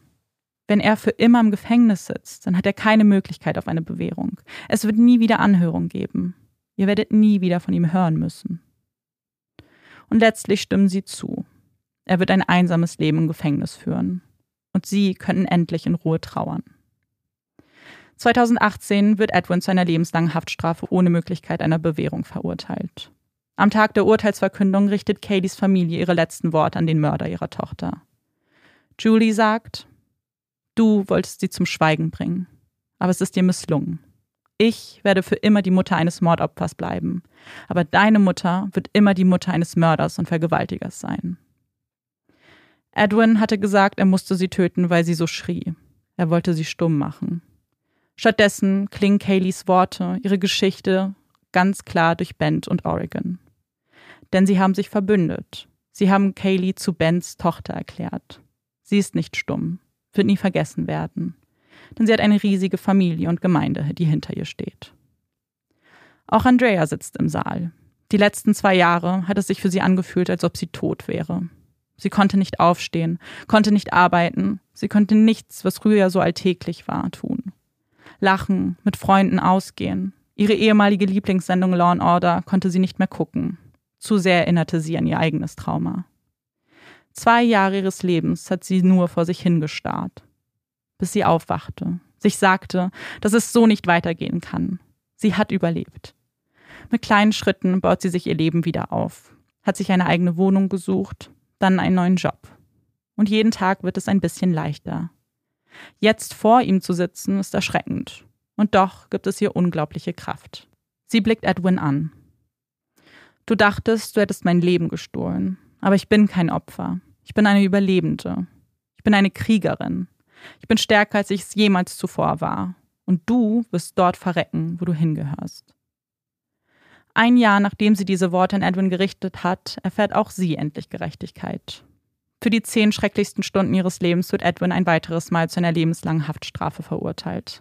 Andrea hatte Edwins Boshaftigkeit überlebt und findet langsam zurück in ihr Leben, stärker denn je. Doch Kayleys Familie blickt wieder nach vorne. Wenn sie heute von Kaylee sprechen, dann können sie wieder lachen. Dann ist da nicht nur die Trauer und die Lücke, die sie hinterlassen hat. Dann ist da auch Freude und die vielen schönen Erinnerungen. Als Kaylee ein kleines Kind war, konnte sie ihren Namen nicht richtig aussprechen. Sie sagte, ihr Name sei KK Foyer. KK. So nannte sie ihre Familie immer liebevoll. Und deswegen wandert KK auch in den Namen ihrer Foundation. KK's Readers. Als Kind liebte Kaylee Bücher. Ihr absolutes Lieblingsbuch war Oh, the Places You'll Go von Dr. Seuss. Es ist eine Geschichte, die von den Höhen und Tiefen des Lebens berichtet, die aufzeigt, dass man alles schaffen kann, wenn man nur will, dass es Schattenseiten geben wird, die man überwinden wird, man weitermachen wird und nie aufgibt. KK's Readers verschenkt jedes Jahr an alle Schulanfänger in Oregon eine Kopie des Buchs. Julie hatte das College, das Edwin ohne jegliche Hintergrundchecks eingestellt hatte, in einem Zivilprozess angeklagt und Recht bekommen. Zwei Millionen, die Höchstsumme, hatte man ihr zugesprochen. Jetzt müsse sich Julie nie wieder Sorgen machen, wie sie KK's Reader finanzieren sollte. Das Buch, das Kaylee so wichtig war, das sie so sehr liebte, endet mit folgenden Worten. Kid, you'll move mountains. So, be your name Boxbaum or Bixby or Bray, or Mordecai Ali van Allen O'Shea. You're off to great places, today is your day, your mountain is waiting, so get on your way. Kind, du wirst Berge versetzen. Ganz egal, wie dein Name lautet, egal wo du herkommst, du wirst viele Orte sehen. Heute ist dein Tag. Dein Berg wartet, also mach dich auf den Weg. Kaylee wäre sicherlich froh zu wissen, dass viele Kinder in Oregon mit diesen Worten ins Leben geschickt werden. Dass sie lernen, dass sie Berge versetzen können und alles schaffen können, was sie sich vornehmen. Sie wäre glücklich zu wissen, wie vielen Kindern sie ein Lächeln ins Gesicht zaubert. Und sie wäre sicherlich stolz darauf zu hören, wie viele von Kaylee heute sprechen und sie wie folgt beschreiben. Als die lustige, starke und schlaue Kaylee. Ähm, das war das soll sich jetzt also eine wilde Fahrt im wahrsten mhm. Sinne des Wortes. Ich habe das Gefühl, das wäre wieder einer dieser Fälle von Amanda, wo man einfach so in seinem Sitz sitzt und ähm, ja, so komplett mit reingezogen wird und da so sitzt und denkt, oh mein Gott, was passiert jetzt? Und einfach total mit Andrea auch irgendwie mhm. mitgeführt hat und da so, ja, auch einfach ähm, irgendwie bei ihr ist und hofft, dass es gut ausgeht. Und das ist ja so die eine Sache, was ich immer ganz gut finde, weil ich kenne ja Amandas Fälle meistens nicht, ist, dass wenn man schon so weiß, okay, da sind Aussagen, die wahrscheinlich mhm. vom Opfer kommen müssen, so zur Beschreibung von Situationen, dann denke ich immer schon so, okay, ich bin jetzt entspannt, ich gehe jetzt mal davon aus, dass die Person noch überleben wird. Das hat mir so ein bisschen ähm, die Angst genommen, aber ähm, auch gerade wenn man Kaylee betrachtet, halt auch ein total trauriger Fall einfach. Ja, und eben wahnsinnig brutal. Und ich habe noch so ein paar Sachen aufgeschrieben, die ich jetzt im Fall noch äh, nicht gesagt habe, über die ich aber gerne mit euch noch sprechen wollte. Und vielleicht eine Sache, die jetzt gerade am Ende, deswegen ist es vielleicht bei euch noch so präsent. Ich habe ja eine Klage angesprochen, eine Zivilklage. Und vielleicht hat sich jetzt der ein oder andere gefragt, okay, was hat sie jetzt genau ge geklagt und warum? Und das hat so ein bisschen was mit Edwin als Charakter zu tun. Denn ich habe es ja zu Beginn so ein bisschen angedeutet, man hat eben diese ganzen Plakate gefunden und man hat auch eben herausgefunden, dass er sich sehr stark mit Serientätern beschäftigt hat. Aber nicht nur das. Ähm, es gab dann nach dem Fall und nach dem Prozess auch einige seiner Kollegen, die eben zusammen mit ihm gearbeitet haben, die ihm von ganz, ganz vielen grausigen Geschichten erzählt haben. Also er hat ihnen zum Beispiel ganz oft sehr grafische Bilder geschickt ähm, von Opfern, wo man eben, ja, die einfach sehr grafisch sind, wo du eben sehr viel siehst, ohne Kontext auch zum Teil. Und hatte auch äh, sexuelle Bilder immer reingeschickt. Also er hat, er, hat, er hat ein sehr ungewöhnliches Verhalten an den Tag angelegt. So sehr, dass einige Kolleginnen nicht mehr mit ihm in einem Auto fahren wollten. Also viele haben im Nachhinein gesagt, dass er eben sich ganz, ganz ungewöhnlich geäußert hat und auch manchmal dieses Verlangen, was er immer wieder erzählt in dem Auto, dass sie das, dass er das indirekt auch schon mal geäußert hat, aber sie haben ihn nicht für voll genommen. Ähm, ich, ich, muss noch mal kurz nachfragen. Also das war jetzt bei der Police. Mm -mm, bei dem Security, bei dem, bei dem Security. College. Ja.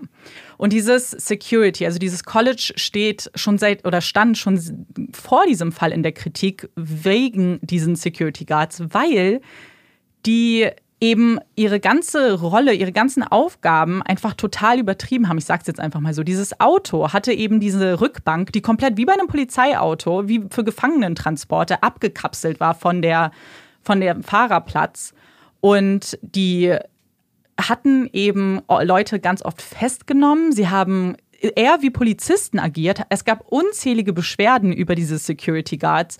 So sehr, dass eigentlich dem College auch das vorgeworfen wurde und auch ihnen nicht angeraten wurde. Ihnen wurde befohlen, das zu ändern und ähm, das Ganze zu umstrukturieren. Und das College hat halt nie etwas gemacht.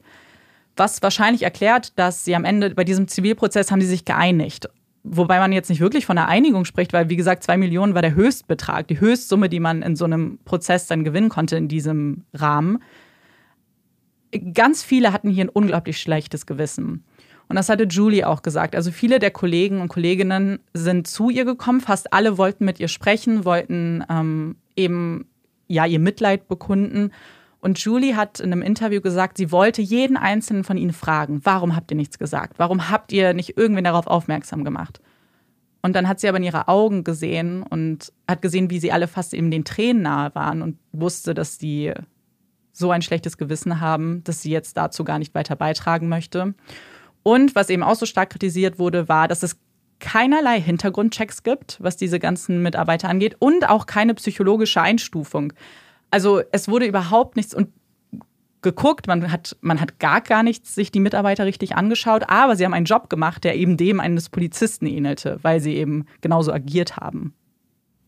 Das ist schon mal totales, ja, wie würde man das nennen, wahrscheinlich so ein Auswahl- und Überwachungsverschulden, dass du schlecht ausgewählt hast, mhm. weil du mhm. bist ja eigentlich für deine Angestellten dann verantwortlich auch, jetzt nicht unbedingt im strafrechtlichen, aber im zivilrechtlichen ja. Sinne.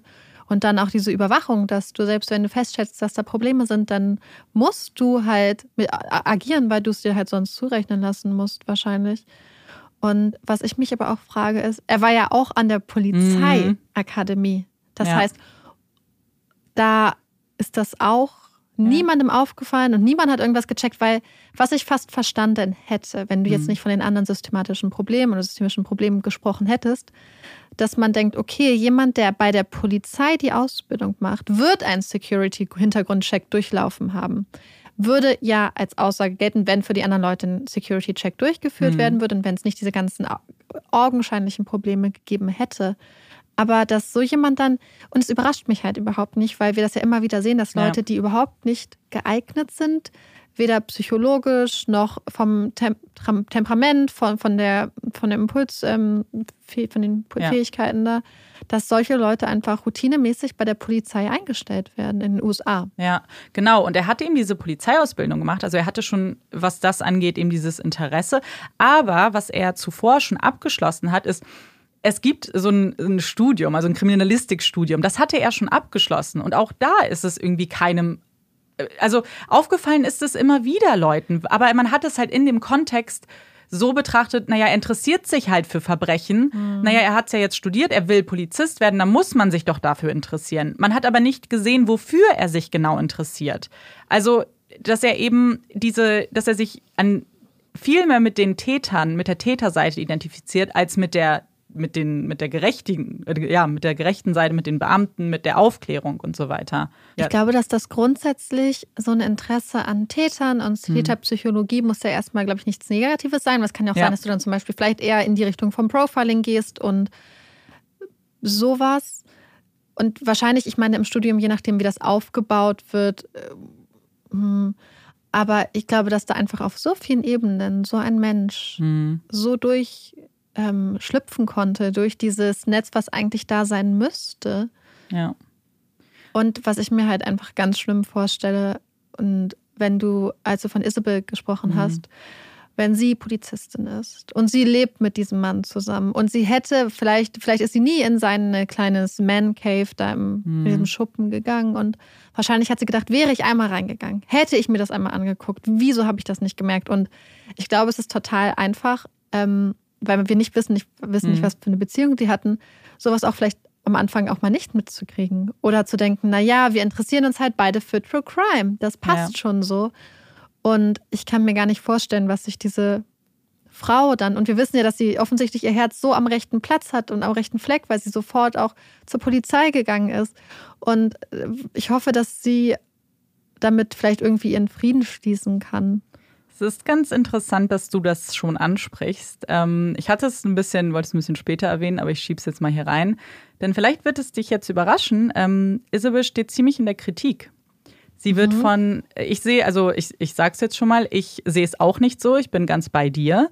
Aber es gibt ganz, ganz viele, die ihr äh, Schuld vorwerfen und die eine Mitschuld vorwerfen. Ja, das dann kommen wir vielleicht jetzt zu meinen Quellen. Ich wollte es eigentlich am Ende machen, aber ich mache es jetzt ganz kurz. Und zwar gibt es zu dem Fall eine Dateline, eine NBC Dateline-Folge, die ganz viele Interviews zeigt. Und die könnt ihr nur gucken, wenn ihr ein VPN habt. Also weil NBC ähm, ist in Deutschland leider nicht äh, zugänglich und die gibt es leider auch nicht bei YouTube oder so. Und es gibt einen Podcast, den ich dazu gehört habe. Und dieser Podcast heißt Urge to Kill und wird von einer ähm, Journalistin aus Oregon betrieben, beziehungsweise sie hat den Fall da erzählt und dieser Podcast hat ähm, acht Folgen. Und die ersten sieben sind super gut. Man hat ganz, ganz viele ähm, Interviews. Die Folgen bestehen eigentlich nur aus Gesprächen mit ihr und Beteiligten, mit dem Staatsanwalt, mit den Ermittlern, mit der Familie und so weiter, mit ganz vielen Leuten. Und in dieser achten letzten Folge, in der sie eigentlich nur so ein bisschen rundum Infos geben, haben sie sich so ins Ausgeschossen, meiner Meinung nach, weil sie dann nämlich unter anderem, ich erzähle euch noch was anderes, auf Isabel ein, sich einschießen. Das macht Dateline auch ein bisschen dezenter, als sie das macht. Und zwar sagen sie, und jetzt ähm, sage ich euch eben, was die Argumente sind, dass Isabel zu lange gebraucht hat, um das zu melden. Sie hat nämlich, also sie hat, nachdem ähm, Edwin ihr das gestanden hat an dem Montag, äh, ist sie innerhalb von 30 Minuten in das Polizeirevier gekommen. Das hat der Staatsanwalt gesagt. Und er sagt auch, er, er ist auch übrigens total auf der Seite, dass er sagt, sie hat sich komplett richtig verhalten. Er sieht absolut kein Fehlverhalten auf ihrer Seite. Aber ganz viele Außenstehende, ganz viele, die diesen Fall hören, haben eben eine sehr starke Meinung zu ihr. Und zwar hat sie sich zwar nach 30 Minuten auf dem Weg ins Revier begeben, aber sie saß wohl eine unbestimmte Zeit in dieser Lobby. Man weiß nicht, wie lange. Man kann, es können zwei Minuten gewesen sein, vielleicht war es auch länger. Es gibt, irgendwie kann man nicht herausfinden, wie lange. Auf jeden Fall sagt man, es war zu lange. Dann hat sie den Ermittlern nicht gesagt, dass Edwin Familie in Redmond hat, dann hätten sie nämlich schon viel früher zu Edwins Eltern gehen können. Und übrigens vielleicht äh, ganz kurz der Vollständigkeit, aber Edwins Eltern haben gelogen, sie haben ihm ein Auto gegeben. Das Auto, mit dem er gefahren ist, war ein Auto der Eltern. Und das hätte man wohl viel schneller rausfinden können und vielleicht hätte man das mit Andrea dann sogar verhindern können, wenn sie das gleich gesagt hätte. Und der letzte Punkt ist, sie, man hat ihre Internetsuchverläufe durchgeguckt und man hat gefunden, wie sie sich darüber informiert hat, wie sie nicht gegen ihren Mann aussagen muss. Also worauf sie sich eben worauf das basiert und welche Rechte und welche Rechte sie hat und, und so weiter. Und das hat man eben negativ ausgelegt, weil sie wohl nicht gegen ihn aussagen wollte. Sie hat sich von ihm scheiden lassen. Sie hat auch ihren Namen wieder geändert. Also sie heißt jetzt eben Isabel Pons. Ähm, und ich, ich meine, wir können jetzt hier die einzelnen Punkte vielleicht mal durchgehen, weil ich finde, fast jeder Punkt davon ist, äh, ich weiß nicht, übergriffig fast, würde ich ja, sagen. Ich finde das auch ganz problematisch. Also zum einen, also ich finde, innerhalb von 30 Minuten ist Ja. sehr, sehr schnell, wenn wir uns angucken, was sonst teilweise für Zeiten vergehen, bevor Leute sich dazu entschließen. Und wir müssen jetzt in dem Moment uns mal überlegen. Er hat erst, sie ist mit ihm zusammen. Sie glaubt Mhm. vielleicht erstmal, was er sagt. Sie glaubt, er hat was gemacht und hat vielleicht eine junge Frau überfahren. Vielleicht, wenn sie ihm wirklich glaubt, dass er aus Versehen jemanden überfahren hat, dann geht sie in dem Moment vielleicht nicht davon aus, dass er eine Gefahr für andere ist.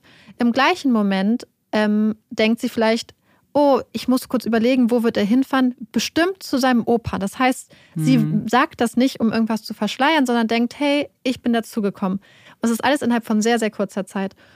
Und ich finde, dass wir können doch nicht einen, so einen hohen, also sie ist ja eine Betroffene. Ja. Sie ist eine Betroffene. Und ich glaube, man kann sich gar nicht vorstellen, wie hart das sein muss, den Menschen, den man, wir gehen mal davon aus, dass sie ihn geliebt hat in dem Moment, zu- damit zur Polizei zu gehen. Ja. Und ich stelle mir das so schwer vor, wenn du noch nicht weißt, was passiert ist, wenn und sie ist zur Polizei Ja. gegangen innerhalb von einer halben Stunde. Und gerade wenn man nicht weiß, wie lange sie in diesem Foyer saß, dann kann man ihr das nicht vorwerfen, zumal sie ist da. Sie hat die Zeit nicht benutzt, sondern war wahrscheinlich einfach unentschlossen, hat überlegt, hatte Panik. Also so würde ich mich Ja. fühlen. Und ich finde es erstmal überhaupt total toll, dass sie, weil sie hat ja nichts, also ich weiß es nicht, wie es in den USA ist, Mhm. aber sie hätte ja eigentlich nichts machen müssen. Ja, hätte sie auch nicht. Ähm, und dass sie dann direkt dahin geht, dass sie offensichtlich aufgelöst ist, dass sie offensichtlich so von Emotionen überrannt war, dass sie die ganze Zeit geweint hat und kaum ein klares Wort rausbekommen hat.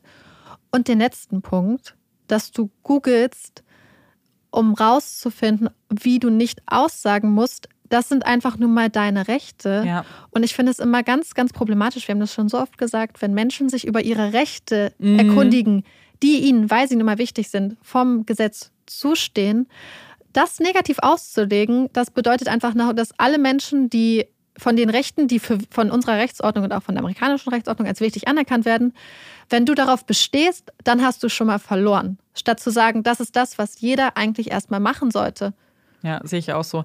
Das ist es. Ich finde es so, ich finde es so komisch, dass diese Argumente überhaupt genannt werden, weil genau das, was du jetzt gerade zusammengefasst hast, ich finde, sie hat eigentlich sehr schnell reagiert. Ich glaube, dass das auch dem geschuldet ist, dass sie Polizistin ist. Ich glaube, dass jeder oder nicht jeder, aber viele andere länger überlegt hätten, vielleicht vorher noch mit Freunden telefoniert hätten, mit Familie geguckt hätten, sich Ja. Rat geholt hätten. Oder ihn erstmal gesucht hätte. Genau, also so viele Dinge, die man dann eher gemacht hat. Und wie du sagst, seine erste Version ist ja ein Unfall. Und natürlich wird sie ihm glauben. Sie ist elf Jahre mit ihm verheiratet gewesen. Und wie sie ja auch gesagt hat, er hat sich nie was zu Schulden kommen lassen. Und das stimmt auch. Also er, er hat n- kein, er hat noch nie ein Verbrechen begangen. Seine Akte Ja. war leer zu dem Zeitpunkt. Vielleicht war sie halt eher um ihn besorgt, dass Ja. sie gedacht hat, oh mein Gott, er hat jetzt vielleicht so ein schlechtes Gewissen, nicht, dass er sich was antut.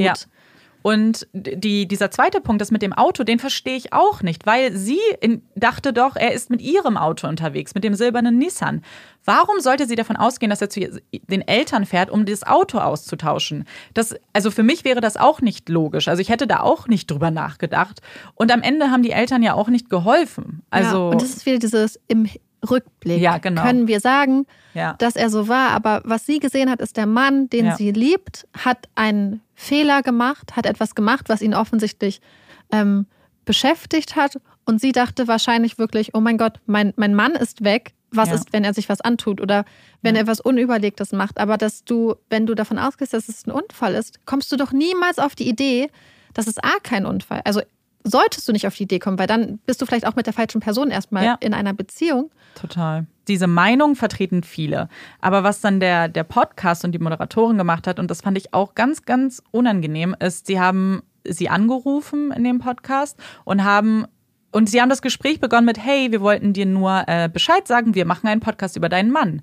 Und man hört, wie Isabel pausiert und dann sagt, alles klar, danke. Und dann sagen sie, möchtest du ein Interview machen? Und sie sagt, nein, bitte rufen Sie mich auch nicht mehr an. Und natürlich sagt sie das bestimmt und ja, man kann es auch interpretieren, dass sie es kühl und kalt sagt und völlig verständlicherweise wütend ist, weil wer weiß, wie oft sie angerufen wird. Und dann haben sie dieses Gespräch drin gelassen. Und ich, erstmal kann ich mir kaum vorstellen, dass sie ihre Erlaubnis bekommen haben dazu.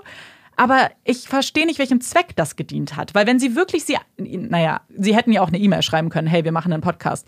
Ich hatte das Gefühl, das hatte eine Agenda. Und das, äh, und ich weiß nicht, ob ihr, ich will diesen Podcast überhaupt nicht bashen, weil die ersten acht Folgen sind großartig, äh, die ersten sieben Folgen sind großartig. Die letzte hat mich so, ich weiß nicht, ich, ich mag das einfach nicht, weil auf einmal ging es in dieser letzten Folge nur noch um Drama, hatte ich das Gefühl, und nur noch um Gerüchte mhm. und nur noch, weil es gibt, ja. wie gesagt, ich sage euch gleich noch eine andere Sache, aber ich weiß nicht, da tat sie mir auch einfach leid, weil was hat sie wirklich konkret Falsches getan? Ich verstehe es nicht. Es ist halt nur eine Wertung, eine subjektive ja. Wertung, weil man sich, ich glaube, man weiß es natürlich nicht, warum diese mhm. Leute diese Wertung haben ja. und dann auch noch so in die Öffentlichkeit bringen. Aber ich frage mich manchmal, ob man einfach denkt, dass man selbst so unfehlbar wäre ja. in so einem Moment.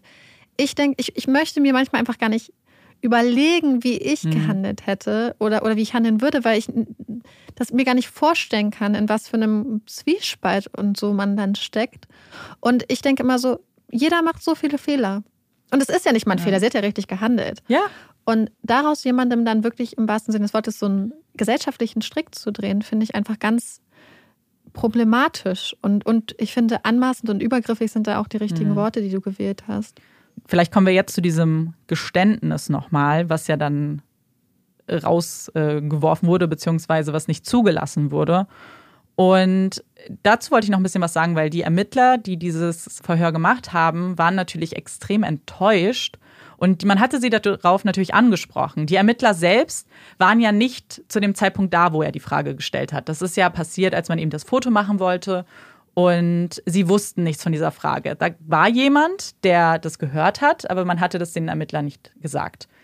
Die Ermittler haben ihm natürlich die Miranda Rights vorgelesen. Also sie haben ihm natürlich gesagt, dass er ein Recht auf einen Anwalt hat und noch etwas, denn er ist ähm, kein US-Staatsbürger. Er kommt aus Honduras und deswegen wird ihm zusätzlich zu den Miranda Rights werden ihm auch nochmal ähm, wird ihm das Recht äh, vorgelesen, dass er auch, ähm, ob sie die Embassy für ihn kontaktieren sollen und ob da, ob es die jemanden stellen sollen. Und er hat bei beidem eben nichts dazu gesagt. Es gibt aber noch einen zweiten Knackpunkt und da müssen sich die, die Ermittler schon den Schuh auch anziehen. Und zwar gibt es eine Regelung, die besagt, dass er innerhalb von drei Stunden die Möglichkeit haben muss, drei Telefonate zu führen. Und die Möglichkeit haben sie ihm zum ersten Mal nach sechs Stunden gegeben. Das war ganz am Ende des Verhörs. Also spätestens hier hätte man eigentlich gesagt, dass ähm, das ein grober Fehler war. Und auch da hätte man dann das Geständnis wahrscheinlich zu diesem Zeitpunkt oder das Ende des Geständnisses nicht mehr verwerten können. Sie sehen den Fehler auch ein. Also es ist jetzt nicht, dass sie es irgendwie absprechen und sagen, nee, aber sie sagen halt einfach, sie haben indirekt sehr oft ihm angespielt, ob er den Anwalt anrufen möchte. Und er hat nie dazu was gesagt. Und weil er ja dieses Background-Wissen hat, haben sie irgendwie unterbewusst erwartet, dass er wüsste, was er tue. Und tatsächlich hat er nach diesen sechs Stunden Telefonat getätigt und zwar hat er Isabel angerufen. Und in diesem Telefonat sagt er auch, ähm, ja, die haben, ähm, die haben mir keinen Anwalt gestellt und er beschwert sich sehr und sagt, sie, meine ganzen Rechte wurden hier missachtet. Also er weiß nach dem Verhör, dass irgendwas nicht richtig gelaufen ist, dass, oder dass das alles nicht richtig war. Er ist sich dessen bewusst. Und da, also dann ergibt alles sehr, sehr viel Sinn, dass sein mhm. Anwalt das natürlich dann auch. Meinst du, dass er vielleicht die ganze Zeit mitbekommen hat, dass seine Rechte missachtet wurden und er das mit Absicht hat laufen lassen, um sich dann zu beschweren, weil ich denke, das müsste ja wahrscheinlich sehr hm. früh eigentlich in der Polizeiausbildung äh, genannt werden. Und wenn man sich, gerade wenn man sich mit True Crime beschäftigt, weiß man das ja mittlerweile ja. auch. Ich glaube schon. Also das ist jetzt natürlich rein spekulativ, aber ich glaube schon. Denn wenn man sich sein Verhalten anschaut und das, was viele dazu sagen, viele Experten, die Ermittler sagen, er war sehr arrogant, er war sehr selbstüberzeugt. Zum Beispiel, dass er diesen Stein behalten hat, die Tatwaffe, ja. wie, so eine, eine Art Trophäe. Trophäe. Genau, das sagen mhm. die Ermittler auch, wie eine Trophäe. Also er hat und sie sind, auch die Ermittler sind überzeugt davon, dass er wahrscheinlich auch ein Serientäter geworden wäre, wenn er mhm. jetzt nicht gefasst worden wäre. Ähm, also er hat viele Züge gezeigt, dass er auf die, also diese Tat und das, das Schildern der Tat und in dieser Grausamkeit, ihr habt ja nur einen Bruchteil der Grausamkeit äh, gehört heute, wie er das geschildert hat, das, als ob er es genossen hat. Das klingt ganz schlimm, aber, ich, aber es trifft es halt irgendwie. Und ich glaube, das zeigt eben diese Boshaftigkeit auch, die in ihm steckt. Also ich glaube, er war wirklich auch ein, ein böser Mensch. Mhm. Und was noch übrigens ganz, ganz interessant ist, er ist ja dann diesen Plea-Deal eingegangen und eine Sache war ihm ganz, ganz wichtig. Und zwar würde er sich nicht der Vergewaltigung schuldig bekennen. Und da ist er auch nicht verurteilt worden, weil die, der Staatsanwalt hat dann später gesagt, das ist es ihm nicht wert, weil sie natürlich jetzt, also er bekennt sich zu zwei ähm, Anklagepunkten schuldig, nur die Vergewaltigung will er nicht. Und am Ende, ich verstehe es halt auch, eine lebenslange Haftstrafe ohne Bewährung ist natürlich etwas, das für die Familie auch gut ist. Das ist ja das, was der Richter dann auch zu, zu Julie gesagt hat. Ihr müsst dann nicht mehr vor Gericht, es wird keine Berufung geben, es wird keine Anhörung geben, er wird für immer weg sein. Wenn man natürlich in einen Prozess gegangen wäre, wenn man es hätte darauf ankommen lassen, wäre es wahrscheinlich anders gewesen. Sie hätten ihm die Vergewaltigung aber beweisen können. Also man hat Sperma gefunden in Kaylee. Ähm, er hat sie vergewaltigt, das ist einfach ein Fakt. Aber es war ihm sehr, sehr wichtig, dass mhm. das nicht Teil sein, dass er sich dessen nicht schuldig bekennt. Was auch so ein bisschen dieses Video ja auch zeigt. Ich habe auch mhm. nur deswegen den Text aus dem Video reingenommen. Ich finde das Video extrem geschmacklos, ähm, weil er da sagt, so einer bin ich nicht. Und ich denke ja. mir, erstmal wolltest du Andrea auch vergewaltigen und du hast Kaylee vergewaltigt. Ich weiß nicht. Ach. Und wo wir jetzt vielleicht schon dabei sind und auch an das Verhör möchte ich nochmal kurz anknüpfen. Er hat da ja eine ungewöhnliche Frage gestellt. Und zwar, als ihm dann der Anruf angeboten wurde nach sechs Stunden, hat er gefragt, ob er die Presse anrufen soll, also die Medien. Und ähm, Dateline hat ihn daraufhin angerufen. Sie haben so ein bisschen gesagt, naja, du wolltest doch mit den Medien reden, jetzt erzähl uns doch deine Geschichte. Und dann hat er was erzählt. Das zeigen sie nur ganz bruchstückchenhaft, weil es auch, ich finde, so vieles so unangemessen und unangebracht, was er erzählt. Aber er sagt, er behauptet, dass Andrea mit drin gesteckt hat. Dass sie das Ganze, dass sie seine Komplizin war und dass sie das alles wusste und sie wäre Teil dieses ganzen großen Plans gewesen. Und den Ausschnitt, den sie aber drin gelassen haben, und das zeigt eben, wie sehr er diese Aufmerksamkeit sucht, weil er sagt, ja, er wünschte sich, die, die Ermittler hätten auch mal richtig ermittelt und hätten sich seine Bank-Statements angeschaut. Und dann fragt der Moderator, wieso die Bank-Statements? Was, was würden wir da finden? Ja, sie sollen einfach schauen. Sie werden es schon finden. Es wird ihnen schon auffallen. Sie haben, also nachdem er diese, diesen, das geäußert hat mit Andrea, haben sich die Ermittler alles angeschaut, weil er hat da schon von Bank-Statements gesprochen. Er meinte damit, er soll sich mal anschauen, wie oft er schon in Salem war, weil das wäre Beweis dafür, dass er mit Andrea Kontakt hat, die ja in Salem wohnt. Es ist absoluter Quatsch. Man hat nichts ja. gefunden. Offensichtlich hat Andrea nichts damit zu tun. Er selbst sagt es im 911-Call. She, she's innocent. Sie ist, also sie ist unschuldig, sagt er zu dem 911-Operator.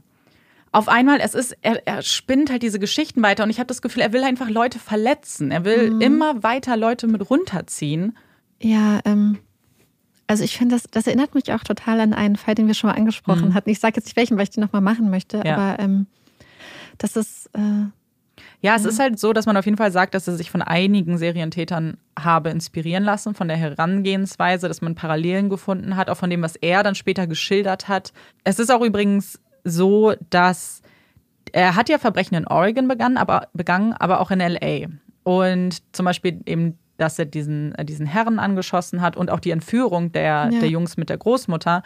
Für die wurde er bislang nicht belangt und wird höchstwahrscheinlich auch nicht belangt werden, weil er ja schon zweimal zu einer lebenslangen Haftstrafe verurteilt wird. Er wird also nicht rauskommen und so sehr man sich das natürlich eigentlich wünscht für die Opfer, ist, ist es einfach sehr, sehr unwahrscheinlich. Gerade weil es auch ein anderer Bundesstaat ist.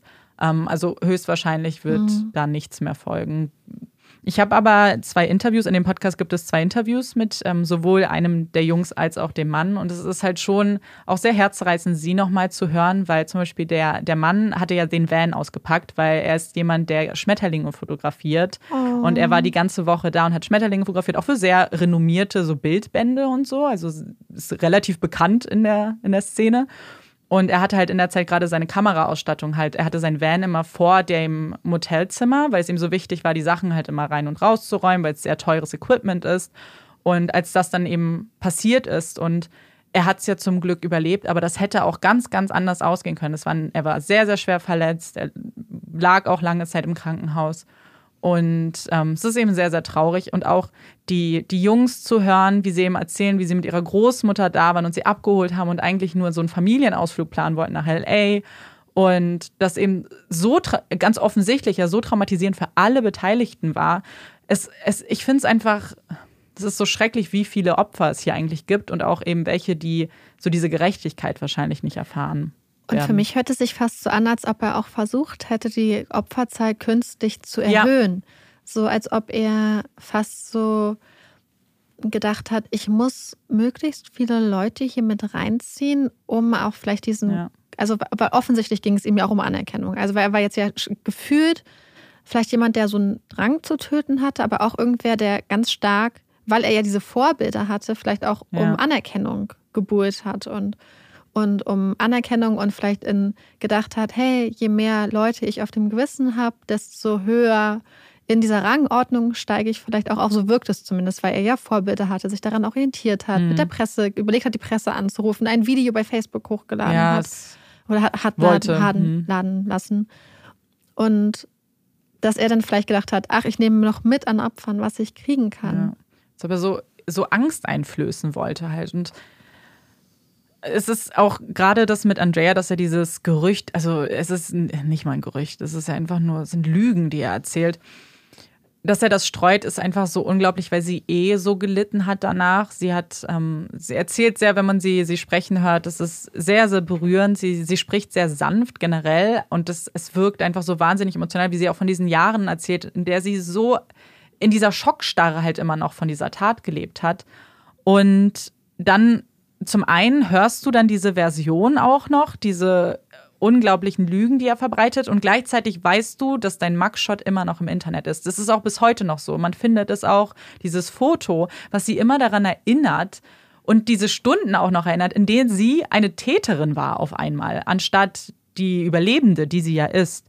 Und ihr geht es ja sehr viel besser jetzt. Ähm, und sie ist auch dabei, ein Buch zu schreiben, hat sie erzählt. Da bin ich tatsächlich sehr gespannt drauf, weil ich glaube, dass das ein sehr, sehr beeindruckendes Buch sein kann ähm, offensichtlich wegen der Geschichte, aber auch wie sie sich ausdrückt. Ich glaube, dass da auch durchaus sehr viel Talent äh, drin stecken könnte. Also wenn es rauskommt, dann sagen wir es euch natürlich. Ich werde es mir dann auf jeden Fall zulegen. Und eine Sache habe ich noch abschließend. Und zwar muss ich mal sagen, dass ich ähm, diesen Staatsanwalt hier sehr, sehr, sehr gut fand. Tatsächlich war äh, sehr begeistert von dem Staatsanwalt, äh, Staatsanwalt, weil ich viele Aussagen von ihm gesehen habe in Interviews, mit denen ich mich sehr identifizieren konnte. Also ich meine offensichtlich die Aussagen zu der Todesstrafe und auch wie er das so erklärt hat und erzählt hat, dass er gegen die Todesstrafe ist. Aber er weiß natürlich, dass er als gewählter Staatsanwalt nicht nur seine eigenen Interessen vertritt, nicht überhaupt nicht seine Interessen, sondern eben die Interessen der Bürger, diejenigen, die sich gewäh gewählt haben. Und wenn du natürlich in einem Bundesstaat äh, ja, arbeitest, in dem es die Todesstrafe gibt, dann musst du sie natürlich berücksichtigen, auch wenn dir das selber vielleicht gar nicht äh, so gefällt oder wenn du es eigentlich sonst nicht tun wollen würdest. Und dann habe ich aber noch so ein paar andere Sachen. Reflektierst du gerade? Nee, ich, ich weiß nicht. Hm. Ja, du musst es halt schon machen, weil sonst gehen die Leute aber auf die Ich frage mich halt, wenn du etwas, ja, das, ich verstehe es, ich verstehe den ja. öffentlichen Druck, aber ich glaube, dass wenn du etwas moralisch so falsch findest wie ja. die Todesstrafe, wo du dann ja persönlich verantwortlich bist, weil du dich entscheidest, diese mhm. Strafe zu fordern, hm, weiß nicht, ob man von Leuten verlangen kann, ja. etwas zu machen, was sie für so falsch halten. Und es ist ja nicht so eine Sache, es geht ja jetzt nicht um so ein Thema wie beispielsweise Legalisierung von Drogen, was ja immer ja. wieder so eine Sache ist, die immer wieder auch von Richtern in Deutschland vorgelegt wird, sondern so eine Sache, wo es um was Grundsätzliches geht und was ja auch in vielen, vielen Ländern der Welt als absolut falsch anerkannt wird. Ja. Ja, ich glaube, dass man da wahrscheinlich nicht differenzieren kann, weil in dem Moment darfst du ja gar keine persönlichen, solltest du, wir wissen ja, dass das nicht immer so ist, aber solltest du wahrscheinlich keine persönlichen ähm, Meinungen oder Überzeugungen in dieses Amt einfließen lassen, weil das könnte natürlich auch, also Todesstrafe ist natürlich eins, aber sobald es halt um andere Verbrechen geht, musst du ja relativ objektiv sein in dem, was du tust. Nee, das, deswegen meine ich auch, aber ich ja. glaube, dass die Todesstrafe für mich sehr singulär ist. Ja. In dem Sinne, dass es die einzige Strafe auch ist, die man nicht revidieren kann. Ja, ja, klar in dem Sinne. Und deswegen glaube ich, dass es da eigentlich wichtig wäre, dass Staatsanwälte und Richter in den USA das von dieser, ich sag mal, Berufsklasse eigentlich ganz viel Aufschrei und viel, viel mehr Widerstand kommen würde, um ein Umdenken einzuleiten. Ja, ne, weil ich könnte mir gar nicht vorstellen, weil in dem Moment, in dem wir sagen, ähm, es muss, du musst als Staatsanwalt oder als Staatsanwältin bereit sein, die Todesstrafe auch zu fordern, schließen wir auch viele Leute von diesen Jobs aus. Ja. Leute, die wahrscheinlich sehr gut geeignet wären unter Umständen. Und es führt vielleicht zu, zu der Problematik, dass Leute, die sagen, die sagen, ich kann meine Überzeugung hinten anstellen und wäre dafür bereit, weil ich glaube, das ist ganz viele kategorisch ausschließen, diese Leute, genau wie zum Beispiel Jurymitglieder, die sagen, mhm. ich würde die Todesstrafe nie verhängen oder ich würde dem nie zustimmen, die ja dann zum Beispiel auch teilweise ausgeschlossen ja. werden, das führt natürlich zu einer Verschiebung von, von den Leuten, die dann sich für dieses Amt bewerben können. Ja. Naja, als grundsätzliche Diskussion sehe ich das auch so. Aber in diesem mhm. konkreten Beispiel habe ich natürlich tausendmal lieber einen Staatsanwalt, der erstmal ja, ja. per se sagt, ich werde sie nicht jedes Mal, sondern ich werde es mir genau überlegen. Lieber als ja, zum total, Beispiel so eine Sniper, die wir mal hatten, die sagt, ich werde nur die Todesstrafe nee, ich, ich, meine, genau in diesem Kontext ist ja, ein sehr, sehr gut reflektierter, toller Staatsanwalt. Das stimme ich dir voll zu. Ja, ich glaube, dass das einfach eine viel größere Diskussion ist, die wahrscheinlich sich auch niemand so alleine aufbürden möchte und dann lieber sagt, ich mache dieses Amt guten Gewissens, aber ich weiß, dass da einfach viele Bürger sind, die immer noch es fordern. Und in dem Fall hat es ja sogar auch die Familie gefordert. Das darf man halt auch nicht vergessen. Ähm, bis zum Ende wollten sie es ja auch. Dazu gibt es übrigens, bevor ich nochmal was zum Staatsanwalt sage, ähm, so es gibt von der Urteilsverkündung ein paar Videos und da wurden ja auch diese Victim Impact Statements vorgelesen. Also jeder äh, durftet ein paar Worte eben an Edwin richten. Und während, ich hatte euch ja die von Julie und Andrea vorgelesen, die waren ja sehr emotional. Es gab aber auch ein paar, wie sage ich das jetzt, grafische und sehr wütende Worte. Einer ganz besonders ist ein Bekannter der Familie, also nicht blutsverwandt mit Kaylee, der sehr ausfallend wurde, der sehr detailliert beschrieben hat, was er gerne mit Edwin jetzt tun wollen würde und am Ende sogar mit der Hand eine Waffe geformt hat und mehrere so Schussgeräusche gemacht hat und auf Edwin gerichtet. Dann wurde er dann weggebracht vom Rednerpult. Also jemand, der sehr, sehr wütend war und der gesagt hat, dass er die Todesstrafe unbedingt hätte fordern wollen, dass das die einzige Strafe ist, die er akzeptieren würde. Kellys Großvater sagt so was ähnliches in geschwächter Variante, nicht ganz so extrem, aber die Familie war eigentlich dafür, dass er zum Tode verurteilt wird. Aber was ist denn das auch für eine Anmaßung von dem Bekannten? Also man weiß natürlich nicht, in welchem mhm. Verhältnis mhm. die standen. Aber ich finde es so krass, dass du dann dahin gehst und du denkst, dass du dem, was die Familie und, und die ganz ja. engen Freunde, weil du sagst, er ist Bekannter, ja, ja. Äh, gesagt haben, dass du dem noch was hinzuzufügen hast und dass du eine persönliche Vendetta gegen den Täter hast. Das, das finde ich ganz krass, insbesondere wenn du dann so eine Art von Gewalt also noch in diesen ja. Gerichtssaal bringst. Und vor allem in einen Gerichtssaal, wo eben die Eltern sitzen, wo ja. alle, die Familie, Freunde von Kelly, ihre beste Freundin, hat auch äh, Worte in sie gerichtet, die auch sehr, sehr emotional und sehr traurig waren. Ähm, und ich finde auch, dass, wenn, auch wenn ich Wut absolut verstehen kann und niemandem absprechen möchte, wütend zu sein, ich habe das Gefühl, in diesem Moment hatte es da nichts verloren. Weil. Ähm, nicht von ähm, dieser Person. Genau. Also ich meine, ja, ja. man weiß natürlich nicht, was das für ein Mensch ist, aber ja. ich wenn es jetzt die Eltern sind, ja. wenn es jetzt vielleicht sogar ihr Freund ist, Schwestern, das ist eine Sache. Ja, das wollte ich kurz sagen. Ähm, waren ganz kurz äh, wieder zurück zum Staatsanwalt. Es gibt nämlich noch so ein paar Aussagen von ihm, die ich nämlich sehr, sehr gut fand. Und dann kommen wir auch nochmal zu dem Podcast. Ich habe ja erwähnt, da gab es noch ein paar andere Sachen, die sie sich am Ende erlaubt haben, die ich nicht cool fand. Und zwar vermutet man, ähm, ich sage euch, warum man vermutet, dass Edwin Hilfe von seinem Cousin hatte, Kaylee ähm, zu transportieren. Das vermutet man, weil Edwin das gesagt hat. Wir möchten noch, ich möchte kurz sagen, Edwin ist ein Lügner. Wir wissen, dass er lügt. Wie viel Wert man jetzt auf diese Aussage legen kann, lässt sich wahrscheinlich drüber streiten, aber er hat es mal gesagt. Und dann haben, ähm, hat die Moderatorin mit dem Staatsanwalt gesprochen, hat gesagt, ja, was machen Sie denn? Also wird er jetzt auch festgenommen? Gibt es auch einen Prozess? Hat der Staatsanwalt gesagt, ähm, naja, erstmal, man weiß derzeit nicht, wo dieser Cousin ist. Es hat nichts, also es heißt nicht, er ist geflohen und gerade auf der, ja, auf der Flucht, sondern man weiß einfach derzeit nicht, wo sein, wo sein Wohnort ist. Und er sagt aber im gleichen Atemzug, aber wenn, wir haben auch derzeit keine Beweise gegen ihn, wenn wir was haben, wenn wir was ermitteln, dann werden wir ihn auch finden. Da machen wir uns gar keine Gedanken. Das sagt er und im Anschluss sagt die Moderatorin den vollen Namen des Cousins und äh, ruft dazu auf, ihn zu suchen und äh, wenn sie, wenn die Leute sie gef ihn gefunden haben, dann äh, die Polizei zu kontaktieren. Aber die Polizei sucht ihn doch nicht. Genau das also war mein Gedanke. Ich war so, er sagt, und das ist wirklich ohne Cut, ohne dass das Thema ist. Der Staatsanwalt sagt das, wenn wir ihn, wenn wir was haben gegen ihn, werden wir ihn finden, ist gar kein Problem. Und sie ruft dann dazu auf. So komplett. Und vor allem, es hört sich eher so an, als ob er das für unwahrscheinlich hält, ja. dass sie überhaupt was finden und dass er überhaupt beteiligt ist. Aber ihr jetzt quasi sagen, wäre da was, würden wir uns drum kümmern, ist aber nicht. Ja das ist, ich finde das total schockierend, dass hier wieder, also wie viele von diesen indirekten Opfern der Fall noch mhm. hervorbringt, die wieder aus dieser Berichterstattung hervorgehen. Ja, total. Weil ähm, man sieht das ja immer wieder, wie es dann wirklich so ist, gerade im Internet, wie schnell sich so eine Debatte emotionalisiert, wie schnell Leute dann auch bereit sind. Und diese Person, wenn jetzt zum Beispiel gesucht wird, wenn jetzt zum Beispiel in Social Media Aufrufe gestartet werden und all diese Sachen, ist nicht unwahrscheinlich, dass dann vielleicht sich wirklich Leute der Person auflauern, dass Leute bei, bei seiner Arbeit auftauchen, dass Leute vor seinem Haus stehen, an sein Haus klopfen, ja. dass sich diese Person einfach nicht mehr ruhig schlafen kann, dass sich diese Person vielleicht schämt, also schämt in dem Sinne von Angst hat, nach draußen zu gehen. Ja. Weil einfach eine Person aufgrund von der Aussage eines Lügners ähm, entscheidet, dass sie besser das sagen kann als die Polizei.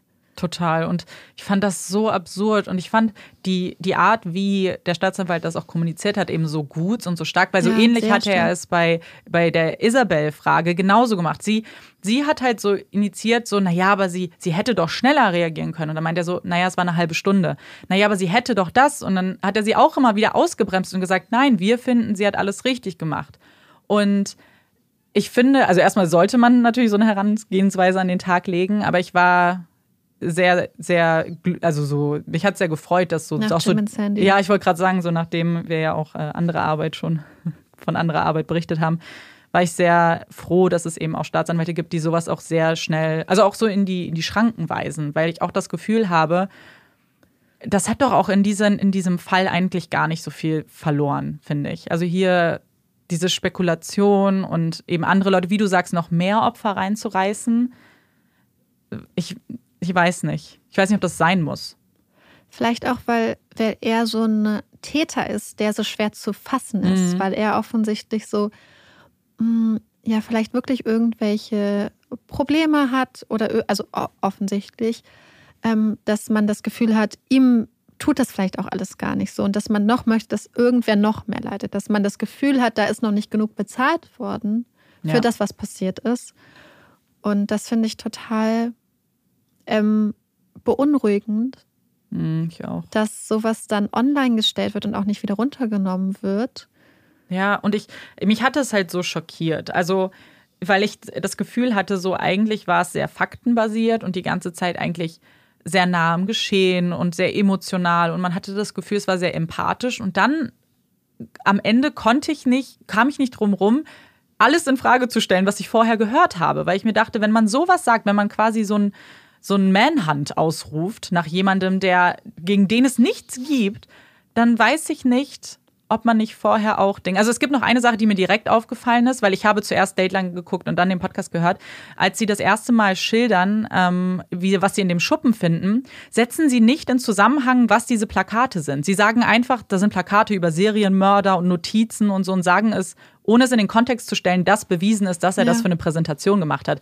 Was das Ganze natürlich deutlich erschreckender ja. macht, wenn man mhm. auf einmal sich vorstellt, so oder hat jemand einfach Notizen zu Serienmördern. Es gab schon einen Grund, warum er sie hatte.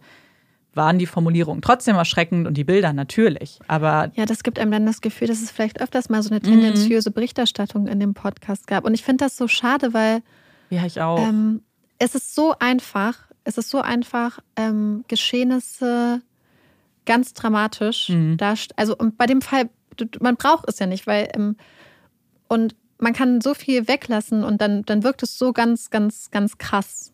Jetzt ja. beispielsweise. Und er hatte sich da schon seinen Man Cave aufgebaut, wo er ja. die Verbrechen geplant hat und sich ja. seine Vorbilder an die Wand gemacht hat. Und weil ich, ich hatte nämlich genau diesen Gedanken, als mhm. du es dann gesagt hast und dann gesagt hast, ah, ist für die Polizeiarbeit, dann war es so, okay, das ist nochmal was ganz anderes und das ist eine ganz super interessante Information zur Einordnung. Und ich finde, die muss man auch geben. Ich meine, ich Absolut. hätte ich diesen, ich, wie du gesagt hast, ich finde, den Fall muss man nicht dramatischer machen, als er ist. Kein Fall muss man genug. dramatischer machen, als er ist. Eben, aber man hätte natürlich das einfach so dahinstellen können. Aber ich ja. verstehe, also wir sind keine Journalistinnen und ich und wir haben trotzdem diesen Anspruch, irgendwie Dinge im richtigen Im Kontext, Kontext im ja. Kontext dazulassen, faktenbasiert. Und ich verstehe nicht, warum man das nicht macht. Vor allem, ich finde es so schade, wenn du berichtest, dass es in der letzten Folge ist. Weil dann haben doch die Leute bis dahin ja. gehört mhm. und du mhm. brauchst sie nicht nochmal mit irgendwelchen krassen, ich sag mal. Achso, das mit den Plakaten? Nee, ich meine Ach jetzt so. grundsätzlich das Ja, zum Beispiel mit dem Cousin und Ach mit so, ja, Isabel sorry. und so. Mhm. Das ist so spät im Podcast passiert. Es wäre ein super Podcast gewesen, wenn, wie du es erzählst, Ja. ohne das. Die Leute haben bis zu dieser Folge gehört. Du, man braucht nicht nochmal so eine Sensationslust. Man braucht nicht nochmal zwei, ich sag mal, Opfer, die man nochmal auf diesem Altar der vermeintlichen Gerechtigkeit dann Ja. anpreist und opfern möchte. Ja, total. Überhaupt nicht. Und ich deswegen, ich hätte diese, man hätte diese Folge auch nicht wirklich gebraucht. So, wenn man wirklich die ersten sieben anhört, dann hat man alle Infos und sehr viele Personen gehört. Und dafür finde ich es dann auch gut. Sie haben so viele Interviews geführt. Sie haben auch zum Beispiel, das ist das einzige Interview, was man mit diesem, mit dem Herrn hat, der die Schmetterlinge fotografiert und mit den Jungs aus dem Auto. Ich habe keine anderen Interviews mit denen gefunden. Und dafür fand ich super, dass sie die Leute auch interviewt haben und deren Geschichte hören wollten. Und dann hatte das so einen faden Beigeschmack am Ende, dass, dass man dann aber gleichzeitig andere Leute so ein bisschen vom Bus wirft. Ja. Ja, ich, die, die, ähm, die Formulierung finde ich ganz gut.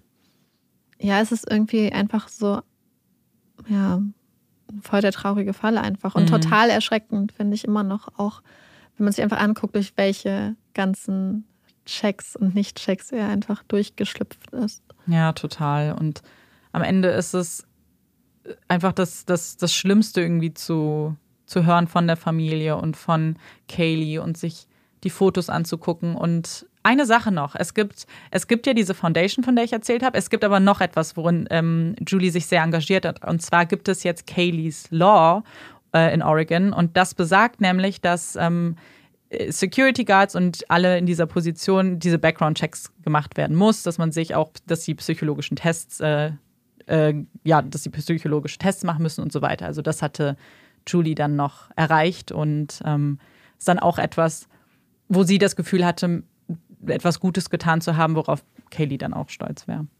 Und das ist ja sowieso total wichtig, weil es gibt ja auch total viele Fälle beispielsweise, wo auf, ähm, auf dem Campus, ähm, Campussen zum Beispiel Studenten oder Studentinnen, die psychische Probleme haben Mhm. und beispielsweise sich in einer ganz krassen psychischen Ausnahmesituation befinden und ähm, beispielsweise in der Psychose oder so, dann auch von Campuspersonal ähm, beispielsweise erschossen werden, weil diese Menschen nicht ausgebildet sind, wie sie damit Ja. umgehen können. Und es ist ja eine Zeit, wo einfach viele Sachen zusammenkommen, Prüfungsstress, äh, Partys, Drogen. Also es kommt ja so viel zusammen in dieser Zeit, wenn man im Campus auch lebt. Ja, total. Und das ist ja total wichtig, dass diese Menschen gut ausgebildet sind. Auch wenn man bedenkt, gerade die Kultur im Zusammenhang mit beispielsweise sexualisierter Gewalt an den Campussen und so. Und dass man da einfach ausgebildete Leute hat, wo man einen Sicherheitscheck macht. Einfach damit, weil sie sind ja für die Sicherheit da. Und damit Ja. meint es ja nicht nur die Sicherheit der Campusgebäude gegen die Studenten, sondern Nee. die Sicherheit der Studenten und Studentinnen. Genau, und dass,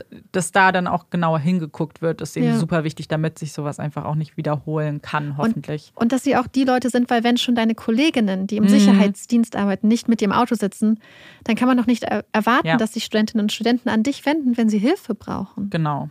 Und dass man da irgendwie so ein bisschen sensibilisiert wird für auch, ja. Und damit wir jetzt ein ganz kleines bisschen aufatmen können und den zweiten Teil unseres Podcasts einleiten, kommt jetzt unsere Puppy Break. Ich bin heute mit der Puppy Break dran. Große Überraschung. Aber wir machen heute keine Puppy Break. Eigentlich hatte ich schon eine Puppy Break geplant, auf die mich eine von euch gebracht hat. Aber jetzt machen wir, weil es Internationaler Katzentag ist, deswegen gibt es jetzt ein paar kleine süße Katzenfacts. Und ich habe sie extra so ausgesucht, dass sie Amanda vielleicht an einige unserer Puppy Breaks auch erinnern. Uh, Die erste Sache, die ich einfach jetzt nochmal mit dazu nehme, weil, mir das, weil ich das Neues über Hunde gelernt habe, ist, dass Katzen drei Augenlider haben. Genauso wie Hunde, also oben, unten und an der, also in der Mitte quasi. Was sehr interessant ist, was aber auch bedeuten kann, dass da manchmal einfach zum Beispiel Gräser oder kleine Staub- oder Sandkörner dazwischen kommen können und das sehr schmerzhaft ist. Aber fand ich ganz interessant. Das ist bei den Tieren noch mehr ausgeprägt. Und jetzt, das sollte dich an etwas erinnern. Die Nase einer Katze ist so einzigartig wie ein menschlicher. Fingerabdruck. Ja. Uh, ja, ist bei Hunden auch so. Und, und bei den Koala. Und bei den Koalas. Nein, die sind ja So so, ähnlich, wie die ähnlich wie so die aus. Menschen. Ja. Fingerabdrücke. Das ist ja richtig spooky. Ja. Und die nächste Sache, die ich ganz spannend fand. Katzen können ihre Ohren um 180 Grad drehen Mm. und dafür haben sie 32 Muskeln. Was natürlich auch Sinn macht, denn. Katzenohren funktionieren übrigens angeblich auch noch besser als Hundeohren, was ich erstaunlich fand. Also es sind wirklich richtige Ohrentiere. Und jetzt noch der finale Fakt für Amanda. Und ich weiß, du wirst ihn lieben. Oh, oh, jetzt bin ich gespannt. Eins deiner liebsten Hobbys. Unserer liebsten Hobbys. Essen und schlafen. Schlafen. Katzen verbringen ungefähr 70 Prozent ihres Lebens schlafend. Fühle ich. Fühle ich. Ja. Äh, unterschreibe ich. Ich auch. Ja. Spaß. Und äh, damit ist unsere kurze Katzen-Kitty-Break dann auch rüber. Wir schicken ganz liebe Grüße an eure ganzen Kitties in Crime raus. Heute zum Weltkatzentag. Beziehungsweise, also es ist ja der Samstag, wenn wir aufnehmen, Ja. nicht der Montag, wenn das rauskommt. Genau. Und wir wissen, dass einige Kätzchen da draußen Ja, sitzen gerade und uns zuhören. ja, Gezwungenermaßen. die Armen. Ja. Marika, hast du uns denn eine Empfehlung mitgebracht? Ja, ich habe ja, also ich habe ich habe jetzt schon seit sehr langer Zeit, außer für den Podcast, keine Bücher mehr gelesen, muss ich jetzt mal äh, leider gestehen, auch nichts gehört. Also ich habe, ich hatte ja neues Mal so eine Phase und danach habe ich ein halbes Hörbuch gehört und das war's. Ja. Aber ich habe jetzt es geschafft, eine Serie zu gucken. Und zwar geht es um Never Have I Ever bei Netflix. Ich weiß nicht, wie heißt sie eigentlich auf Deutsch? So ähnlich. Ich habe noch nie in meinem Leben oder irgendwie so. Genau, also ihr werdet sie noch nie. Und zwar die zweite Staffel. Die erste Staffel habe ich letztes Jahr geguckt und jetzt kam die zweite Staffel raus. Und ich fand die erste Staffel schon gut. Die zweite Staffel ist so witzig. Ich habe mich schlapp gelacht. Ich habe irgendwie alles, also alle Witze sind total on point. Also, um kurz zu sagen, um was es so grob geht. Es geht um Devi. Devi ist ein Mädchen aus einer indischen Familie, die in den USA lebt. Und es geht eigentlich darum, wie sie so das Leben an der Highschool meistert mit ihren beiden besten Freundinnen. Und dann kommen da auch so ein paar süße Typen, sag ich mal, in den Mix rein. Ähm, und es ist einfach nur unglaublich witzig. Es geht aber auch um, also diese Serie behandelt ganz viele super wichtige Themen, aber macht es einfach auch total lustig und total toll. Und ah, es ist einfach so toll. Es ist ja eigentlich eine Serie, die an der Highschool spielt, aber sie ist wirklich für, ähm, für Erwachsene absolut gemacht. Super witzig. Hab sie mit meinem Freund geguckt, der am Anfang meinte, ja, hm, die ist schon nicht scheiße, die ist schon okay. und als es dann fertig war, hat er gesagt, dass er gerne die dritte Staffel, falls es eine gibt, mit mir gucken möchte. Also aus seinem Mund ist das ein absolutes Kompliment. Deswegen kann ich euch diese Serie absolut ans Herz legen. Ich war wirklich so richtig, du kennst das doch, wenn man dann so darin gefangen ist und man wünscht sich, dass die dritte Staffel sofort rauskommen würde. Ja. Weil ich möchte da leben. Ich wäre so Ich- gern Teil davon. Oh. Aber wenn es gut läuft, dann, dann werden sie das Ding ja wahrscheinlich Ja. ein paar Ich hoffe, dass sie Runden. das einfach so, so Gilmore Girls mäßig Ja. für immer Wobei manch, ja, manchmal ist es dann schwierig, ne? wenn sie zu wild werden und dann passiert irgendwas in den Ja, ja, deswegen, das Staffeln. ist, aber das ist, wäre mir Ja. egal, ich einfach nur dabei bleiben. Und ich finde die Charaktere alle so toll und habe die so ins Herz geschlossen. Und, und es ist übrigens auch eine richtig gute Herbstserie. Hm, Hm. spannend. Ja, weil Devi jetzt so einen tollen, so einen Kleidungsstil irgendwie, der einem total Lust so auf Herbst macht. Bis bald. Ja. Sommer ist schon so gut wie rum. Ja. Leider. Und du? Wenn ihr euch mich fragt. Aber Äh, ich habe eigentlich äh, keine richtige Empfehlung. So ein bisschen wie du nichts liest ähm, oder nichts gelesen hast, habe ich irgendwie auch wenig konsumiert, was man so empfehlen kann. Ich bin in ganz viele YouTube-Löcher gefallen. Aber ich habe zwei Ergänzungen. Eine davon ist theoretisch eine Empfehlung zu vorherigen Empfehlungen, die ich mal im Podcast gemacht habe. Ich weiß jetzt nicht aus welchen Folgen, aber ich muss zwei Dinge sagen. Zum einen geht es um Elite. Das habe ich, ist schon ein bisschen länger her empfohlen. Das ist äh, eine Serie, die ich zu dem Zeitpunkt unfassbar gut fand und auch immer noch finde.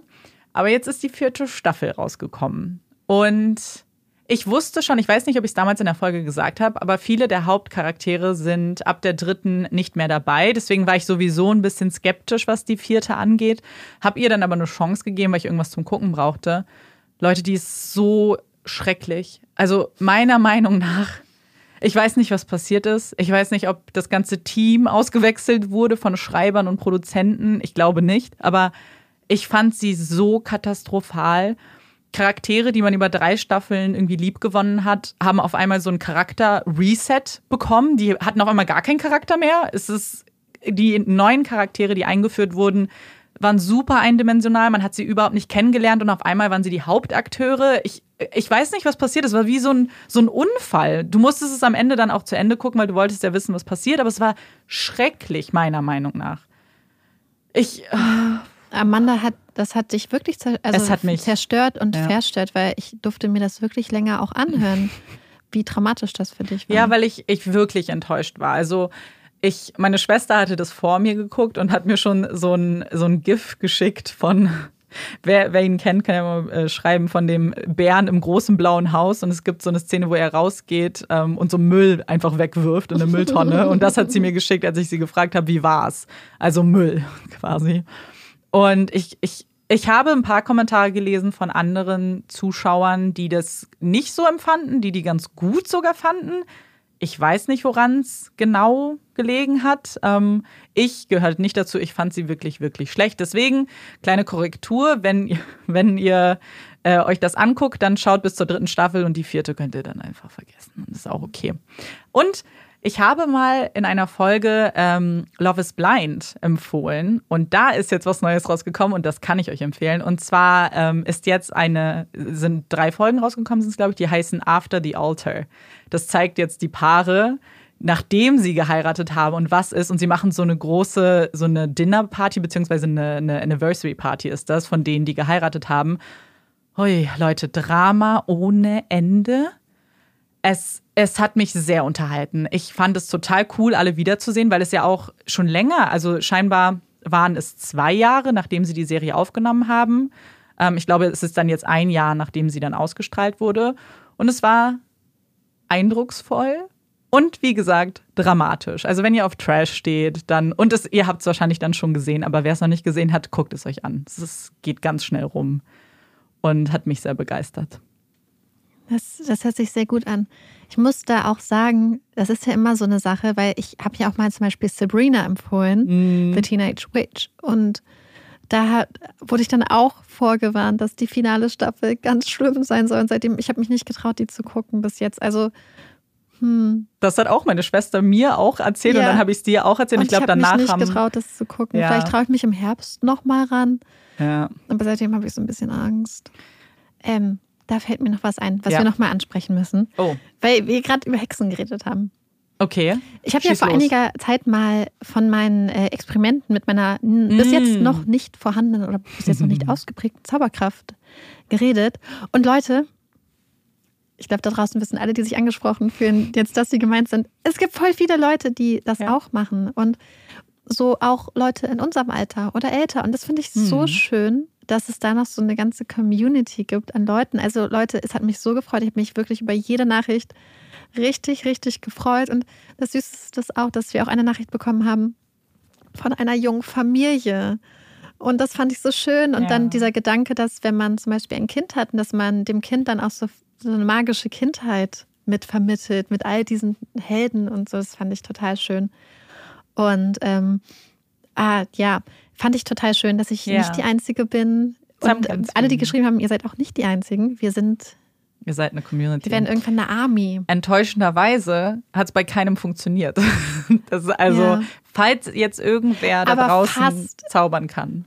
Eine Geschichte war so lustig. Ähm, eine Person hat geschrieben, dass das irgendwie, dass sie kurz dachte, dass es geklappt hat, aber dann war es irgendwie nur so, dass sie irgendwie so eine Handbewegung gemacht hat Ja. und das ähm, Gerät dann das irgendwie realisiert hat und dann was gemacht hat. Oh, und, Und solche Sachen, das ist so, so schön. Und ich fand es einfach total schön, das zu hören. Ich fand, das ist so eine super schöne Sache, darüber Ja. mit anderen Leuten verbunden zu sein.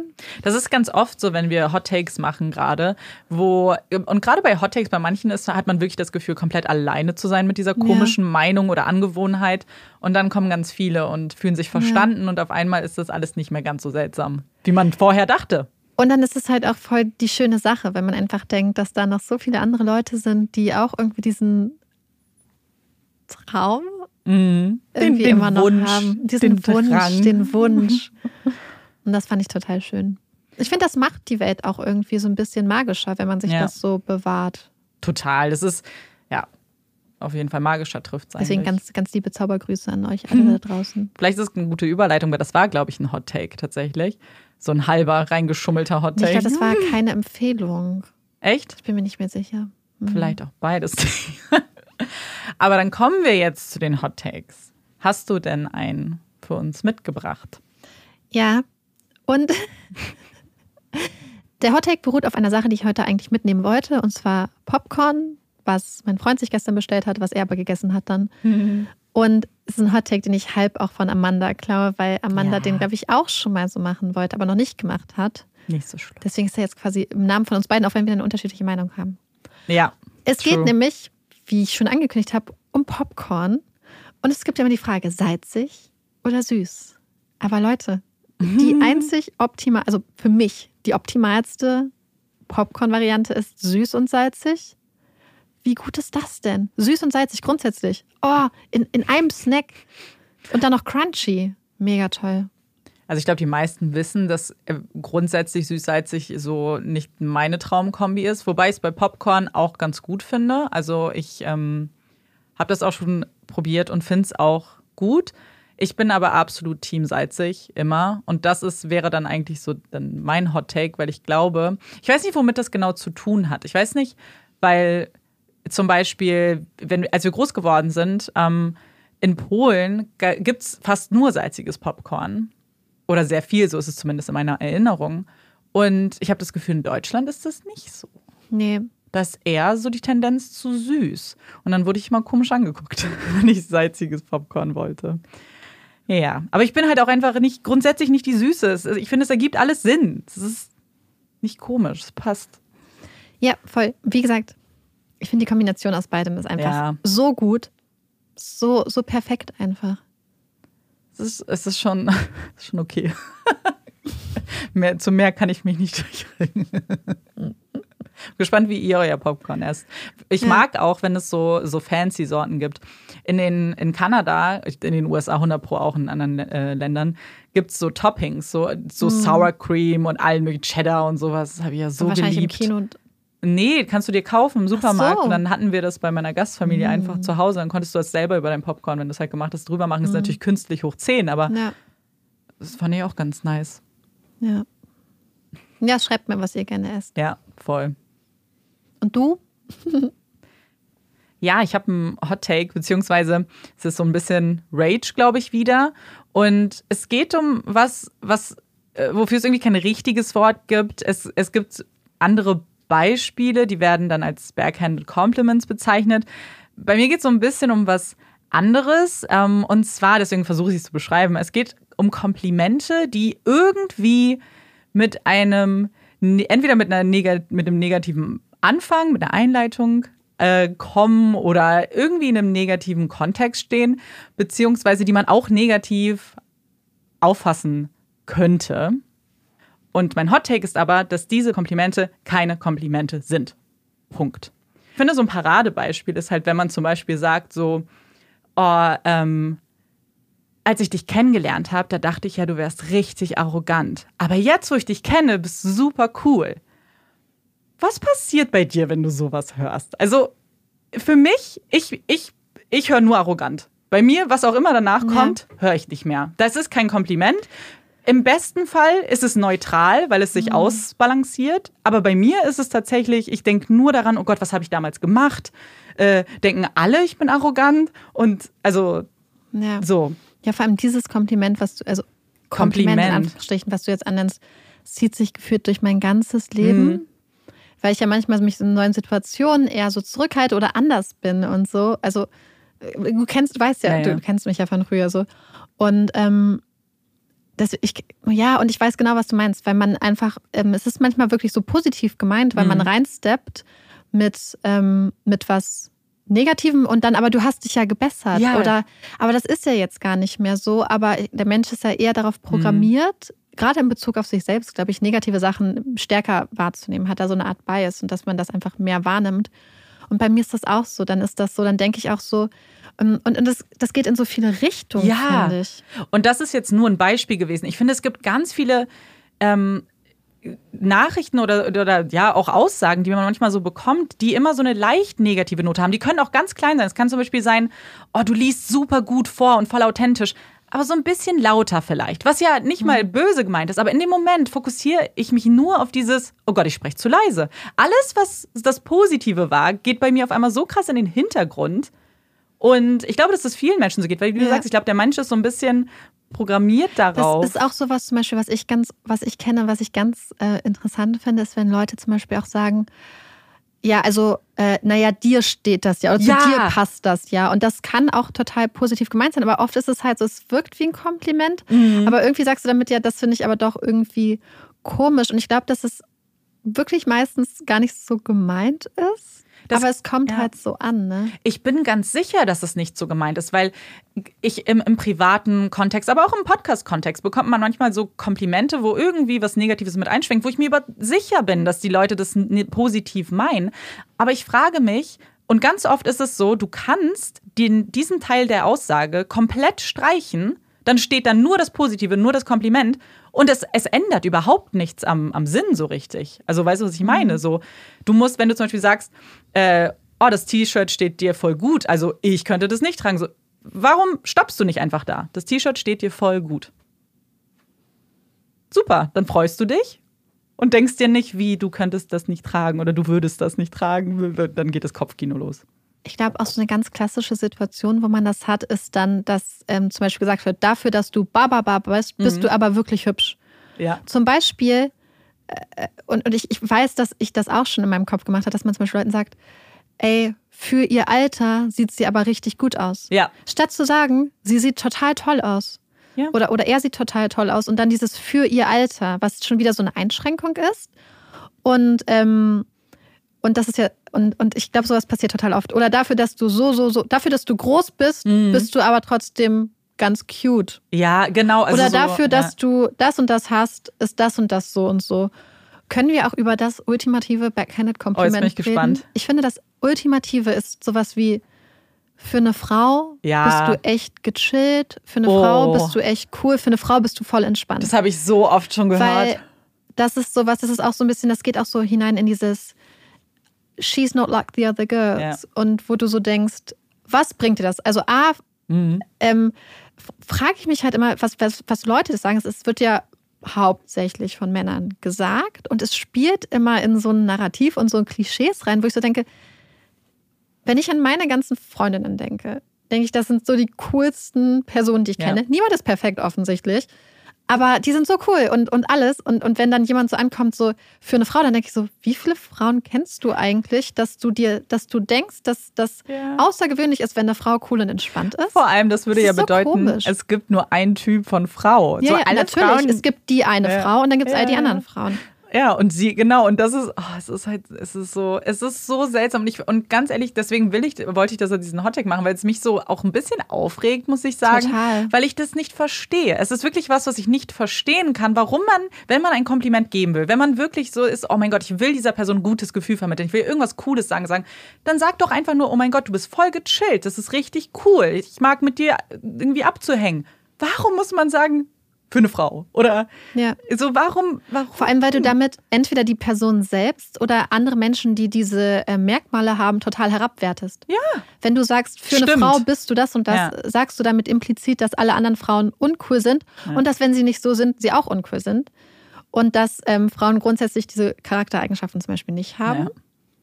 Und, und das finde ich so problematisch. Oder dass, wenn du zum Beispiel sagst, hey, dafür, dass du groß bist oder, oder dass du alt bist, Ja. ist es so, gleichzeitig wertest du all die anderen Leute ab, die dann groß sind oder alt sind Ja. irgendwie. Und, und, und Total. ähm, das finde ich total, ja, das ist total schade irgendwie. Ja, und es gibt so viele Beispiele. So wir, das mit den Frauen ist natürlich was, was wir selber einfach kennen und deswegen davon berichten können. Aber das funktioniert natürlich andersrum genauso. Also es gibt so viele, es bedient ja die, oder es basiert auf diesen Klischees. Und du kannst jedes Klischee so drehen, dass wenn auf einmal dann eine Ausnahme ist, du denkst, oh, das wäre was Besonderes, was halt Quatsch ist, weil das Ja, und Klischee dann ist man Quatsch sogar ist. so programmiert, dass man erstmal denkt, oh toll, ich habe ein Kompliment Ja. bekommen, wirklich.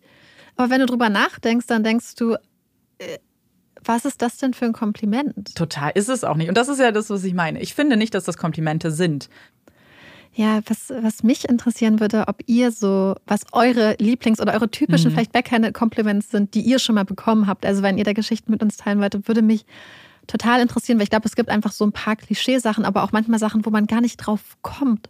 Ja. Und ich glaube, das Problem ist, dass solche backhanded Compliments einen manchmal auf Sachen aufmerksam machen, die man in dem Moment gar nicht als Problem wahrnimmt. Mm, richtig. also ich oft. weiß, dass ganz viele Issues, die ich zum Beispiel mit meinem Körper habe, ja. gar nicht unbedingt, dass mir zum Teil gar nicht bewusst waren, bis Leute sie angesprochen haben. ja, total. Und ähm, dann auf einmal denkst du so, oh mein Gott, ist das wirklich so? Und Ja. ähm, aber deswegen schreibt uns das mal.